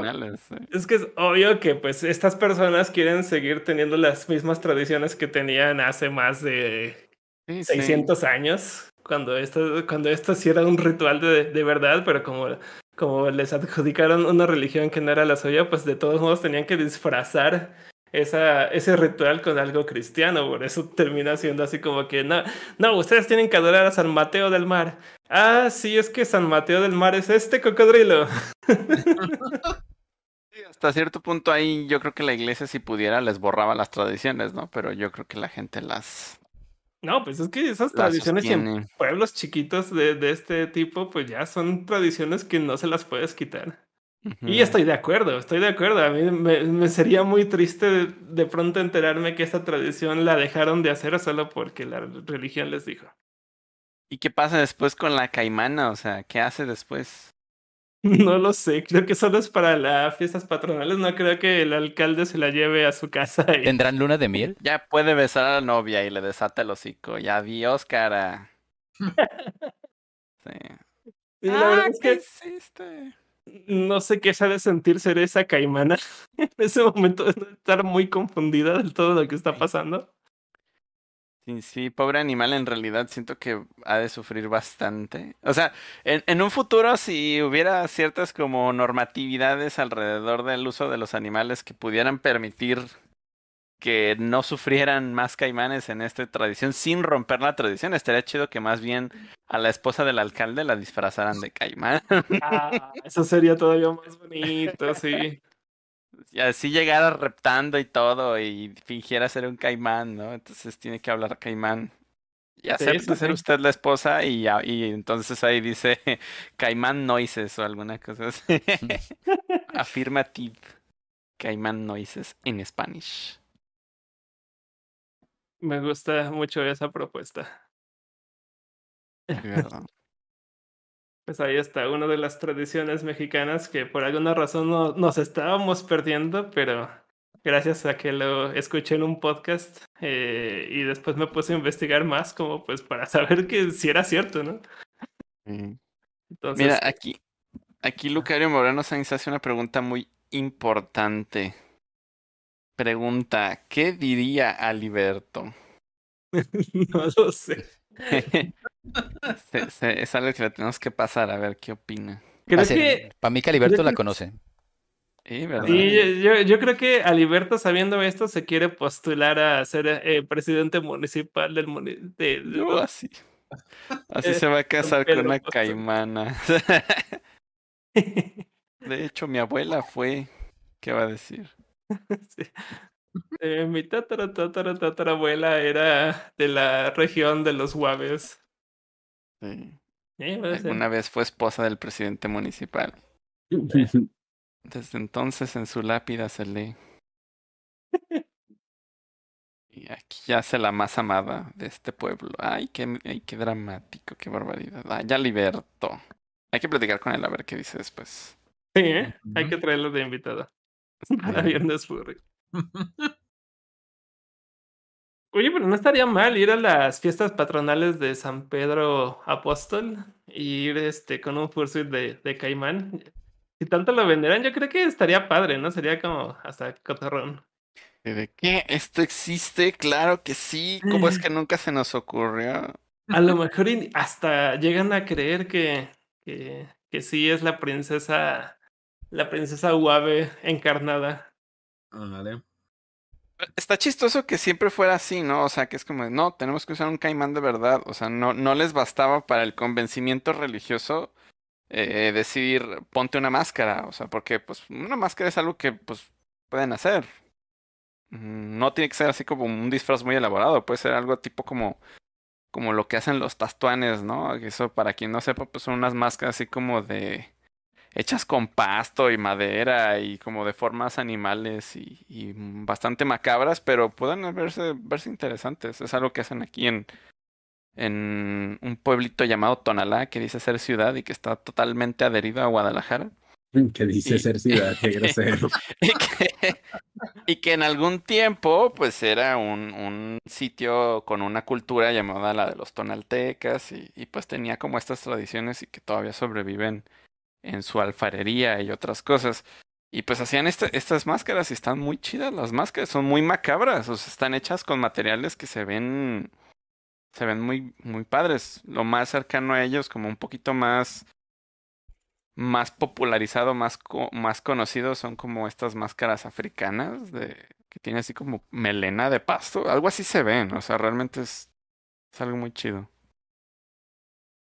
O Y como pues las no. máscaras de los viejitos de Michoacán, ¿no? Que también están como muy creepy.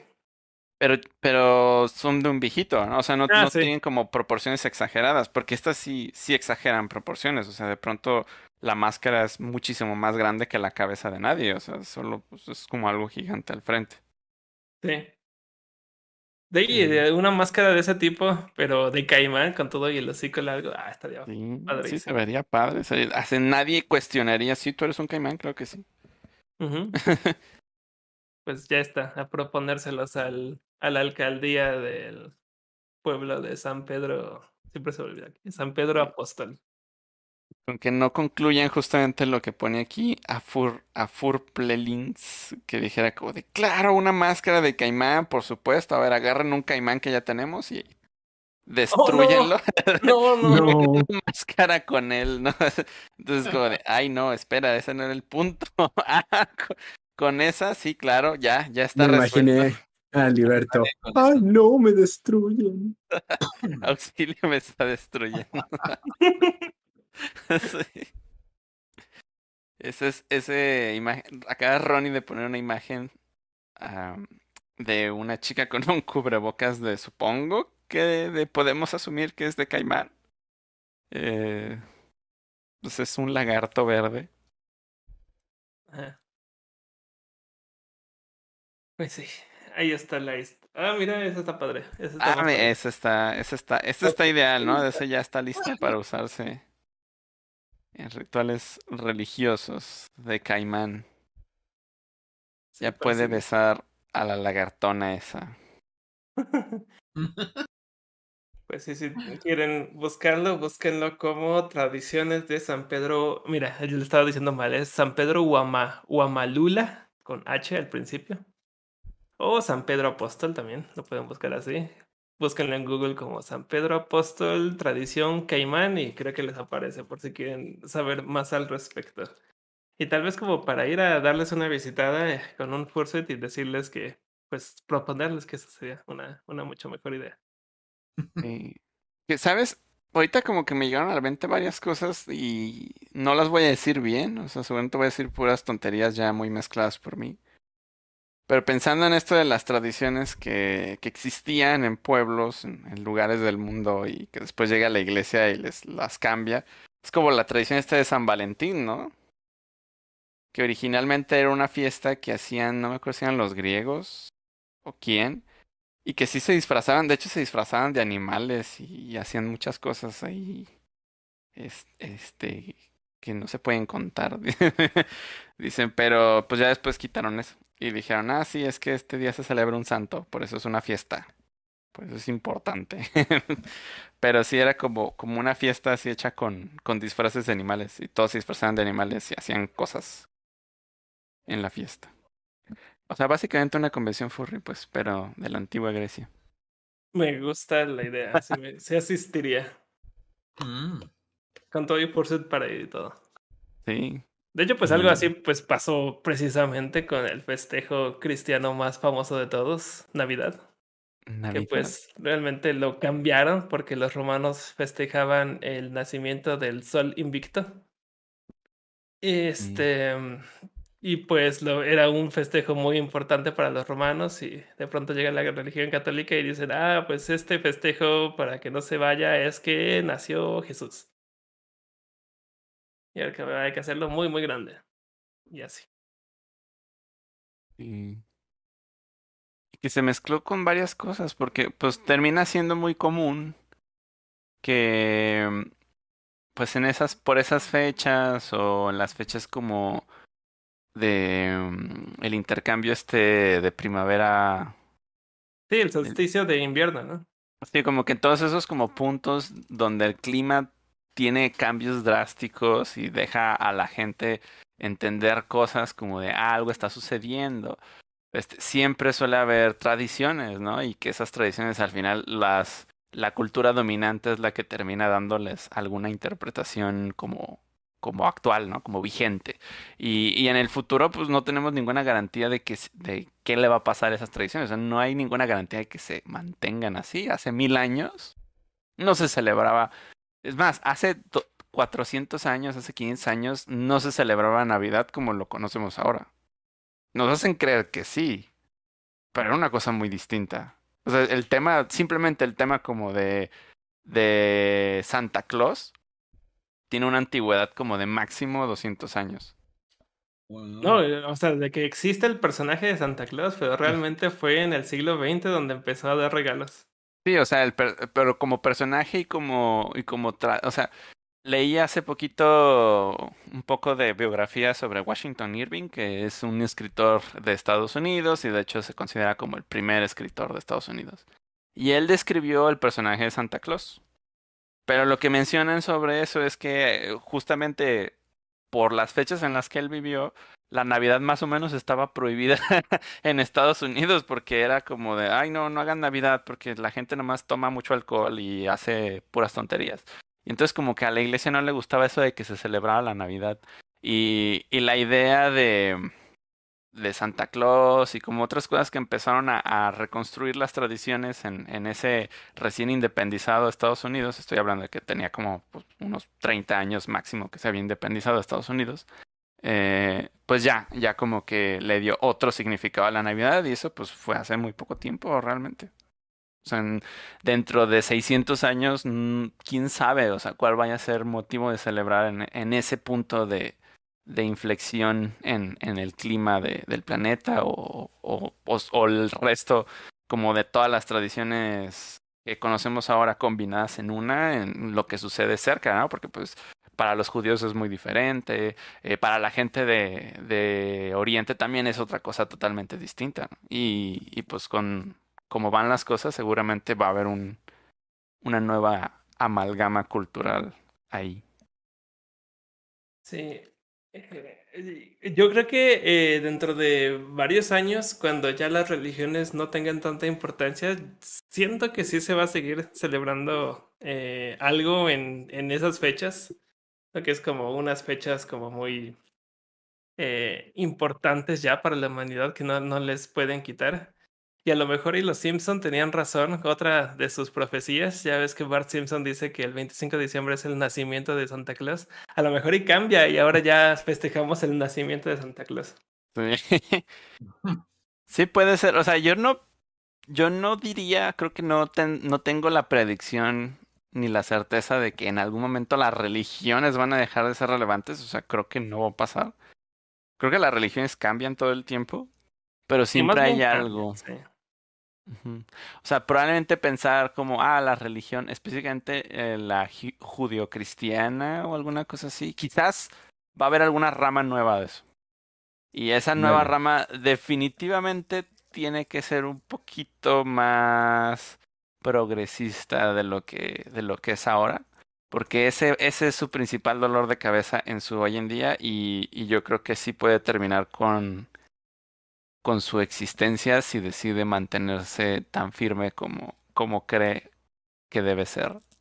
A, mí, una de las pruebas más padres que se me hacen de países que eran extremadamente católicos y que, y que están demostrando tener un, un lineamiento un poco más progresista y un poco más laico.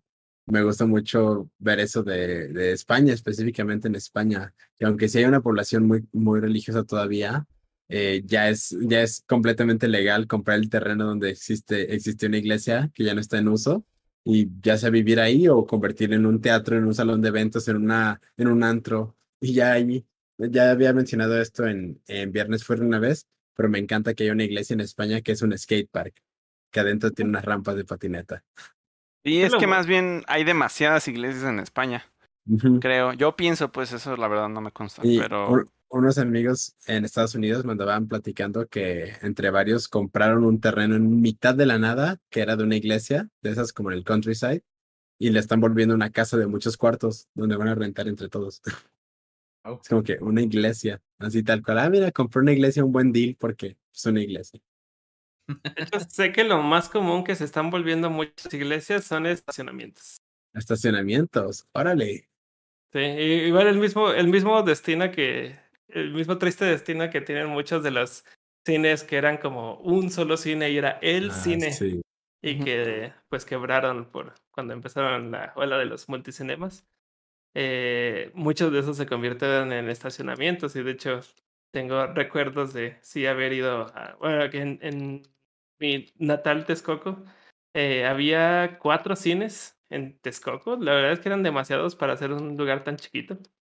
Eh, vale dos, uno de ellos sí se convirtió en otras cosas, pero uno se convirtió en en un pare de sufrir, de, esa religión muy extraña que no logro entender. Y el otro sí fue un estacionamiento.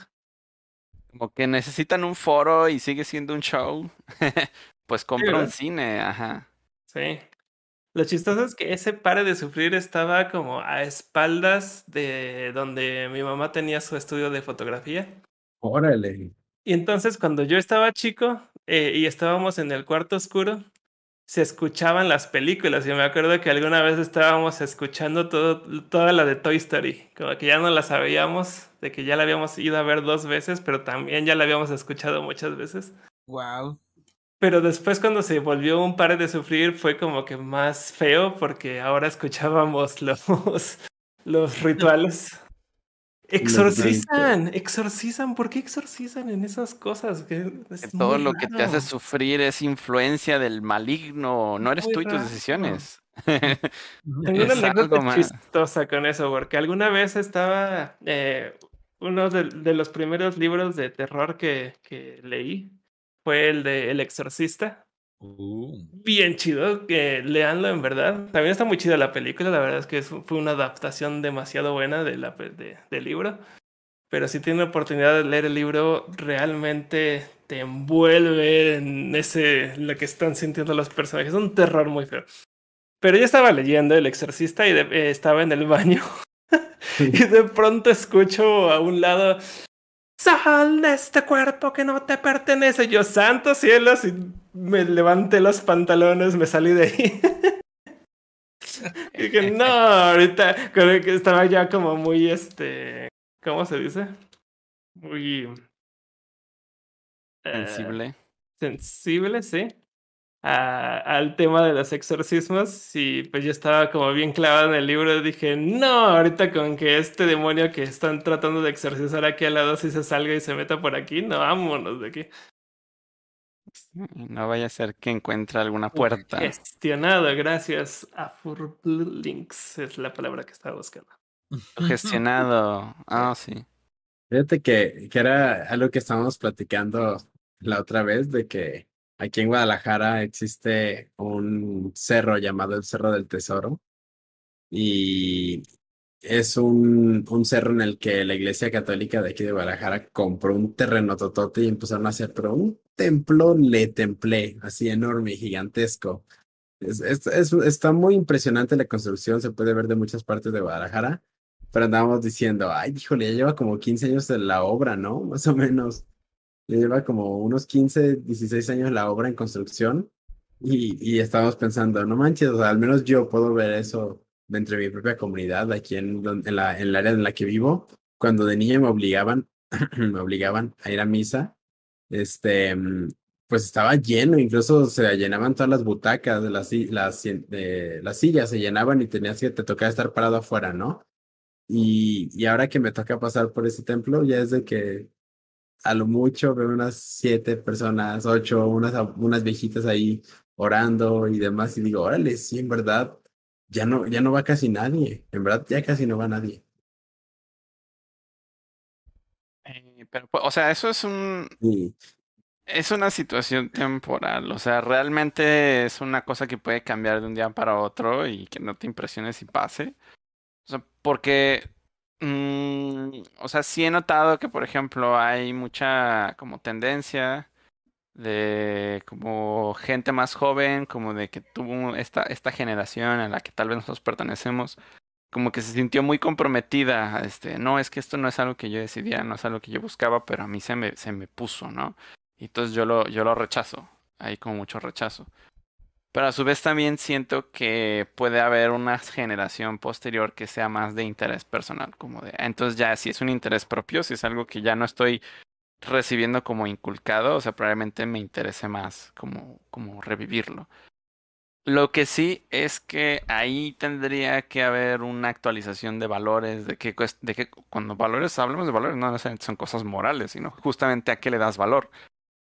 Y si no sucede eso, no va, no va a suceder lo otro. O sea, no va a haber un, un resurgimiento de la fe. Si no hay un, una aceptación de otras formas de ser y de existir que no tienen nada que ver con ser bueno o malo. Son simplemente formas de ser y que no parecen ser adecuadas por, por una idea que se tiene del ser humano que quizás no está, no está vigente con la realidad. Pero pues bueno, así son las cosas.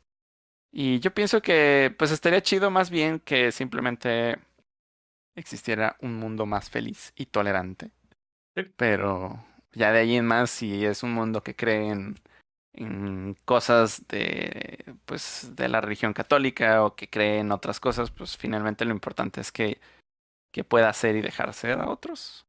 Y a veces eso de eso no se trata en ciertos cultos, como que los cultos son más de esta es la verdad y todo lo que se salga de esto debe ser erradicado. Sí, es que es el... eh, bueno, yo, yo siento que las religiones sí son necesarias porque como humanos, eh, queramos o no, estamos buscando esa parte espiritual. Y mm, pues es algo como demasiado abstracto como para, para que tenga algo de lógica lo que estamos buscando y entonces muchos la encuentran en las religiones que, que ya existen.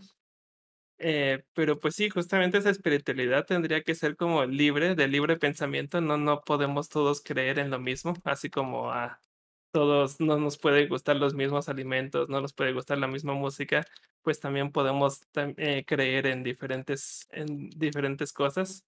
Eh, pero como que nuestro fin sigue siendo el mismo como, como humanos y más bien donde yo podría poner como unos red flags en cuanto a religiones es con que si te están exigiendo dinero por tu por tu Participación. ajá, por tu participación, creo que ahí no, o sea, sí es válido un tipo de limosna, un tipo de propina que tú con corazón propio eh, le des a tu comunidad o a lo que estás creyendo eh, dinero, pero si te lo exigen, creo que ahí es cuando ya no debería de meterse la, la, situación eh, espiritual con un negocio.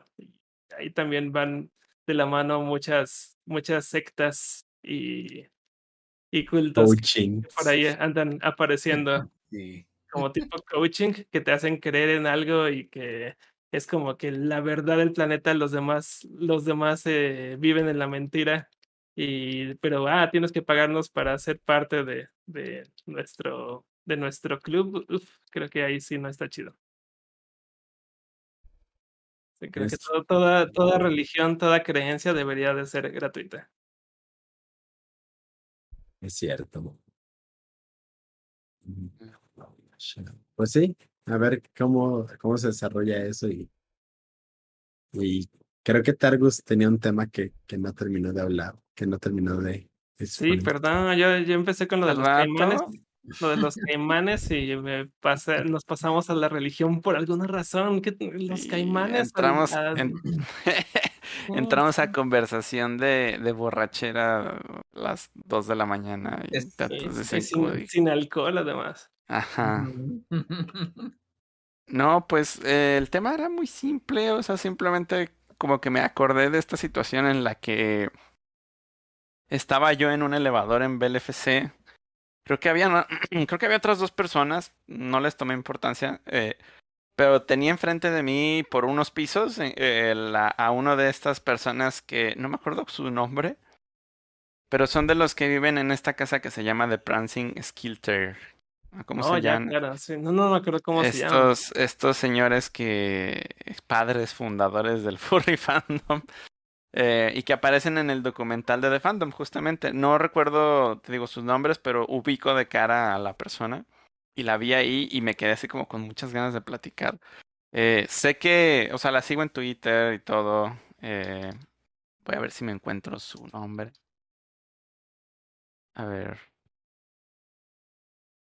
No, obviamente no encontrar su nombre ahorita. Bueno, ni modo, pero este, pues me pareció muy llamativo, ¿no? O sea, esta gente pues sigue yendo a convenciones, no sé exactamente qué edad tengan, pero sí siento que existe como una brecha entre entre ellos y sus amistades y como lo que representa el furry fandom para ellos y, y lo que representa para otras generaciones. A lo mejor ciertas generaciones cercanas a ellos son más como inter, o sea, intercompatibles, pero específicamente agarrar a alguien ahorita que recién está entrando al furry fandom, que tiene como, no sé, cinco años de haber sabido qué es el furry fandom y, y ya, ya se involucra. Y no necesariamente saber, o sea, realmente creo que esa parte, el que tú te enteres o no, no es tan relevante como específicamente la edad que tienes. Eh, porque, pues sí, o sea, si eres como muy, muy joven, a lo mejor como que tu visión del fandom o lo que puedes hacer en él, o lo que quieres, o lo que esperas de él es, es muy distinta. Y, y pues ya esta gente que, que ya está en la tercera edad, pues sí, sí vive en otra realidad, ¿no? Es una, es una cosa muy distinta. Y no sé, me impactó mucho que justamente hace un, como una semana, había un trending en Twitter que me hizo, me triggerió, o sea, me triggeré así de, la próxima vez que vea a Coidel lo voy a ahorcar nomás porque sí, o sea, porque... Oh, Porque él, él, él no tiene la culpa de esto, pero, pero sí su generación. Así, esta es la generación de Coidel. No, este, lo que pasa es que había gente diciendo como de, güey, ¿cómo es posible? ¿Cómo crees? ¿En serio existen los furries de más de 30 años? Otra vez con ese tema. Ya lle- llevan varios que. Y es como de, a Esa- ver, Varias generaciones que han salido con ese tema. ¿cómo, cómo te puede impactar eso si estamos hablando de que si tú agarras Google y buscas furry y entras a Wikipedia y lo primero que dice ahí es surgió en la década de los 70, o sea, a ver, solamente ahí ya pasaron 50 años. Entonces, ¿qué esperas? Que la gente diga, güey, ya cumplí 30, voy a dejar de ser furry. Porque esto es para puro de 16 para 25. O sea, no, no es así. Y de hecho creo yo que cuando yo tenía 18 años o cuando yo tenía, ¿qué tenía? 14, creo que tenía 14 cuando entré por primera vez a DeviantArt y, y como que vi cosas que me gustaron. Pues obviamente en ese entonces quizás, mm, a o sea, seguía habiendo gente de más de 30 años seguramente, pero eran menos, o sea, eran de que no, pues son muy poquitos, porque en general los furries van a ser muy poquitos. Pero ahora que han crecido y, junto con mi generación hemos crecido y, toda el- la población furry ha crecido, pues obviamente va a haber una gran mayoría de personas de más de 30 años. O sea, creo yo, no em- necesitaría ver una estadística y como que me acuerdo, dije, Ay, voy a buscar una estadística. Un, una, no estadística, una, un censo o alguna cosa así. Tiene que haber algo en internet que diga, no, hombre, población, ¿no?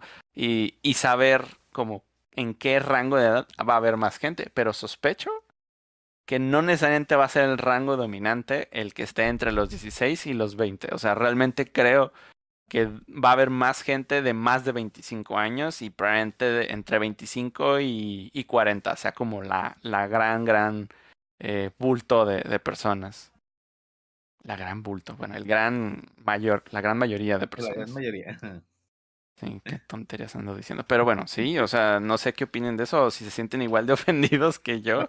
A ver, Cuidel. No, porque bueno, igual tú ya sí, tienes yo- que, este, 27, ¿cuántos tienes? 25. A ver, ajá. Pero yo sí tengo algo igual que me triggerió leyendo y que dije. ¿cómo es posible? Así como tú, la siguiente vez que vea Targus, lo voy a agarrar a madrazo. Ándale, a mí, a mí, a ver, ¿yo qué hice? A ver, a No, ver. no, no, no hizo nada, pero, no, no te creas, no. No, no hizo nada tu generación. Lo, peor es que seguramente fue mi propia generación. o inc- no te creas ni siquiera la mía, fue una más abajo. Estoy seguro que ese tipo de tonterías. Más Ay, abajo. más, tiene que. Quiero creer que, que no las dijo mi generación. Estaba leyendo de que unas personas. eh, hubo un. O sea, lo, lo voy en contexto, no me gusta meter temas negativos al, al podcast porque pues es un espacio bonito y demás.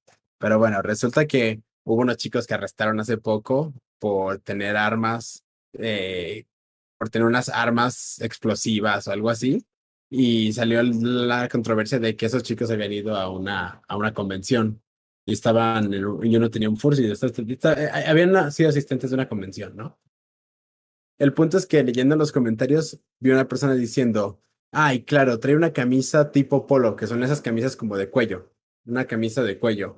Y dice, sí, claro, es que esas camisas son un símbolo de blancos supremacistas. Y yo de, ¿qué de... O sea, ¿Qué? una camisa, una camisa, el, el estilo de una camisa ahora ya resulta que es un sí. Y solo porque yo en verdad ya no respondo, pero yo, estoy- pero yo estaba pensando, o sea, a mí me encanta ese tipo de camisas, pero segunda, ¿cómo una camisa va a ser un símbolo de supremacismo blanco? No entiendo. ¿Cómo? O sea, ¿a quién le cabe en la cabeza eso? Mira, encontré una, Estadística. una estadística que hacen los de Fur Science, que creo que eh, aquí Targus Coedel saben qué, qué es Fur Science. Ah, sí, sí, sí, sí, sí. Sí, For Science es como una eh, organización que se dedica a hacer estadísticas tanto en Internet como en convenciones. Y de hecho hacen eh, eh, como encuestas que duran bastante en convenciones. Es como opcional de que te dan como una hoja como si fueras a llenar la solicitud para el examen de admisión. Eh, porque son como seis, siete, ocho páginas donde tú estás contestando una encuesta y eso a ellos les sirve como para hacer como una estadística general de muchos temas. Entre ellos está la edad, esa fue la última que, que han hecho, esta es del 2020. Entonces sí es una mayoría, pero la mayoría es el 20% de, de personas de 18 a 20 años. Híjole.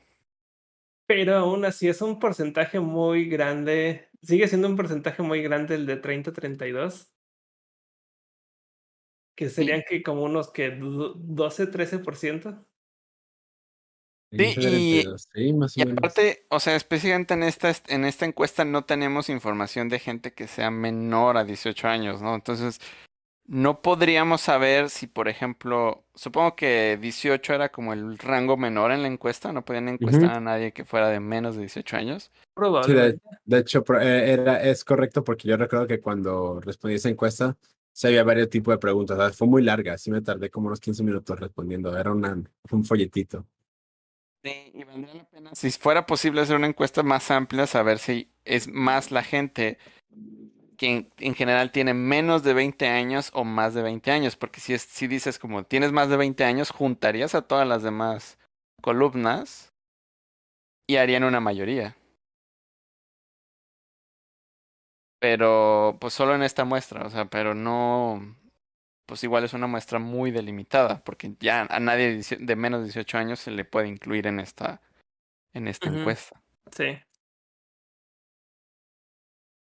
Y sí, creo que por el asunto de que en la misma encuesta te preguntan muchas cosas como muy personales, entonces creo que si no mm. quieren, no quieren como eh, verse liados con que les están preguntando cosas muy personales a, a alguien menor de edad. No, y que también, o sea, yo recuerdo cuando la hice también tenía preguntas que pues igual son muy o sea que a lo mejor no podrías hacerlo un menor de edad, ¿no? Porque esperas de, de alguien que tenga más libertad como para poder opinar sobre, sobre ciertos temas o que tengas como más garantía de que va a tener más experiencia en esos temas que un menor de edad. y pues sí, sí, este, sí entiendo por qué tendría que, tendrían o querrían escoger una población de más de 18 años para su, para su muestra.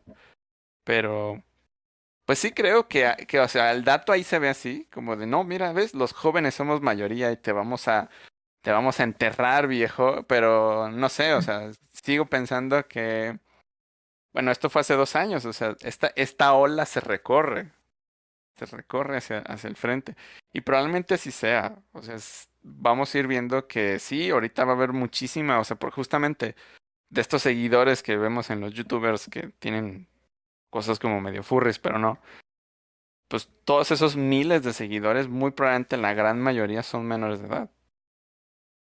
Es gente que, que está en YouTube todo el día y que eventualmente descubre eso y busca un contenido que, que le parece agradable y que a lo mejor uno lo ve y dice, eh, pues me parece un poco tonto, pero pues hay gente en la que le entretiene y justamente está en ese rango de edad. Es correcto. Sí, pues sí, mencionabas como de, ay, es que se quejaban de que éramos un imán para, para que viniera más gente más joven al fandom, porque no sé qué. Pues no, porque en realidad cuando ustedes hicieron eso eran igual de jóvenes. Pues sí, 15 y 18 años. Sí. Sí, todos los jóvenes van a crecer, ¿no? O sea, es un... Pues sí, definitivamente. Sí, realmente recuerdo que a mí solo o sea, no, o sea, en su momento sí me molestaba como que me dijeran eso, porque para mí era como que un, oye, pero ¿quién te da a ti el, la, la, batuta de, de, decir quién puede y quién no puede entrar a este fandom? O sea, ¿por qué te molesta que, que exista gente que, pues, que decide entrar o gracias a que nos conocen o, o gracias a, a nosotros que fuimos el parteaguas de, para que muchas personas pudieran entrar? Entonces, no sé, como que no lo comprendí en su momento y ahorita ya, o sea, he llegado a otras conclusiones, retiro lo que dije de que tenían pensamientos de presidio. Eso, se lo dije de broma, pues, pero sí, sí he llegado a otras conclusiones y digo, ah, qué chido que al final de cuentas las personas que sí entran al fandom gracias a, ese tipo de videos que subíamos, pues, o bueno, que subía caso para en varios, este, llegué a participar, pues qué chido que, que decidieron, este, quedarse y que han disfrutado su estadía. Es que creo que el tema ahí probablemente lo dijeran por otra cosa, no me importa. O sea, pero lo que yo veo o como un posible mm, como conflicto que tuviera la gente que opinaba de esa manera es que para, al menos en México, o sea, la gente que en el 2012, la gente que en el 2010, 2008 estaba en el fandom, vivía un fandom de nicho. O sea, es como, sí, aquí en el fandom somos 20 personas y conozco a todos. Y si se aparece uno nuevo, lo voy a, todos lo van a conocer y todos lo vamos a conocer y todos vamos a salir y, Ya, makes sense. Sí. Y eso es como de, sí, pues si llega alguien que es menos, ¿por qué lo traes? O sea, no que de pronto queremos hacer salidas y no, ni lo van a dejar salir o yo qué sé, ¿no? O sea, para, no quieres realmente convivir con ellos. Pero en realidad no se trata, o sea, ya no es así. Y realmente nunca fue así. O sea, fue así cuando conocías a 12 personas. Pero ahora no. O sea, realmente el fandom crece y cada, cada generación, cada grupo de personas tiene su propio nicho. Es Son cierto. gente que, que va a entrar al fandom y tiene su propia versión del fandom. Tiene su propio círculo social. Y eso no altera el tuyo. O sea, ni lo cambia, ni le agrega, ni le quita. Es verdad, eso sí. Al Por rato eso ya va a haber que- convenciones como bien, bien específicas, ¿no? De nichos de, de furries, así Sí. como la, la convención macro. La convención de los Grey Muscles. Ahí voy a ir. Ay, voy a- Está, a A ver, todos los tiernos que se me de- hacen. a, la, a la convención en la que van a invitar a hacer esto fueron Apolo de la revolución industrial, los que, furries que vivimos durante la revolución industrial. Ah, la de los Grey Muscles con el tío Apolo. Pues qué bonito está el clima, eso de que ahora ya es invierno cuando es verano y que no sé qué. Sí, sí, sí, señor. Vámonos a dormir. Ya, don, tome sus pastillas y su oxígeno. sí. Tome su oxígeno por el. Pues. Pero ya llegaremos ahí. Igual todos ustedes que nos escuchan que son muy chiquillos ya llegarán a los Ese. 20, 30 y van a querer seguir en el fandom seguramente. Muy Sí. probablemente. Totalmente. No importa la edad. Y lo vemos, ¿no? O sea, justamente esas personas, o sea, volviendo a esta persona en el elevador, esos nichos. O sea, ellos siguen ahí y viven en su nicho, tienen su tienen su gente, bueno, la que la que sigue viva, la que Oh. todavía está la que Oh. todavía está con ellos y y porque es un hecho, pues, de que no todos están y creo que están felices, ¿no? O sea, tienen su propia versión del fandom y eso no ha cambiado. Ah, llegan otras cosas, llegan que los protoforms y no, como protogens o cómo se llama? Protogens, Ujú. ajá, protogens. y otras especies y, y tendencias y cosas y a lo mejor para ellos es como, "Nah, yo tengo aquí estos Pine Martens extraterrestres con Ándale. antenitas y Sí, de para hecho. mí eso es lo cool. Para mí una, una muestra muy similar de lo que fue eso en su momento, el, el boom equivalente a los protogen ahorita siento que fue lo que fueron los Angel Dragon en 2012 a 2016 más o menos. Y, pa- y para mí eso ya es nuevo, o sea, yo es, Sí. no, los ergales o... A ver, ¿qué más había antes de los ergales? ¿Algo que recuerdes? A- a- algo de- A ver, Apolo, tú tienes más años. Va a decir Apolo, ah, los, los, este, pterodáctilos de las... Sí, Cuando las personas estaba- dinosaurio. Cuando estaban, cuando no se habían extin- cuando todavía no estaban extintos, sí, había- eran muy populares los. Cuando íbamos y cazábamos pterodáctilos reales. y nos poníamos sus cabezas encima. Agarrabas los esqueletos después de haberles dado un madrazo Sí, con esos tu- eran sus Con tu garrote. Esos eran los suites. Ah, yo me acuerdo cuando el suite era vestirse como guerrero jaguar. Ándale. Uy, aquí revivieron algo antiguísimo, las citras, los citras, dicen. ¡Oh, Ay, sí! tras- Órale. no mis, mis crushes de mis ¿Eso crushes de la qué, universidad. 2007, 2008? No, bueno. Así como 2006, de hecho. Sí, fue este Adam Wan el que los creó. El eh, antiguo nombre, sí. Adam- Adam- El me gustaban mucho, recuerdo que es como, pues, tenía puros amigos normies en ese entonces, es como de, mira, estos animalitos están bien bonitos, y de- con alguna amiga que tienes como de, ah, mira, son como, no sé por qué dijo pandas conejos. Ya, ay, Sí. No, no tiene nada que ver. Sí, no, no tiene nada que ver, pero me gustó porque les llamábamos pandejos. Y ahora necesitamos hacer una especie con ese nombre. Unos pandejos. Los Sí. jackalopes.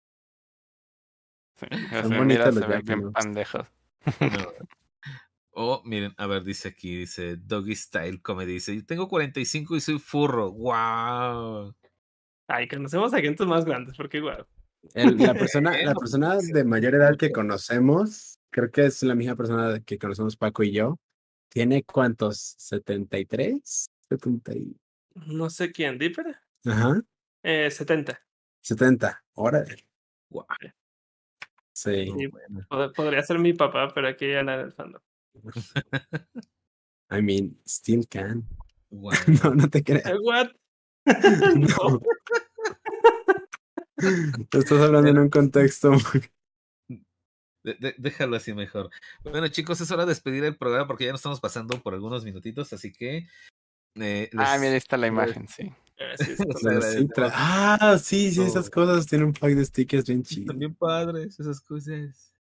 Ese pack de stickers salió de un, una colección muy... De un eh, póster. un póster, sí, Sí. de un póster. Antes de, antes de existir Telegram ya existían esos stickers. Ya Sí. existía el póster. Existía el póster. Solo se modernizó. Pero bueno, chicos, a bueno. despedirse que ya es hora. Adiós a Luis. Arrejea. ahí de les debemos los cumpleaños para la siguiente. Sí, Sí, sí, sí, sí. para- ahí los dicen. Así que, vemos. bye.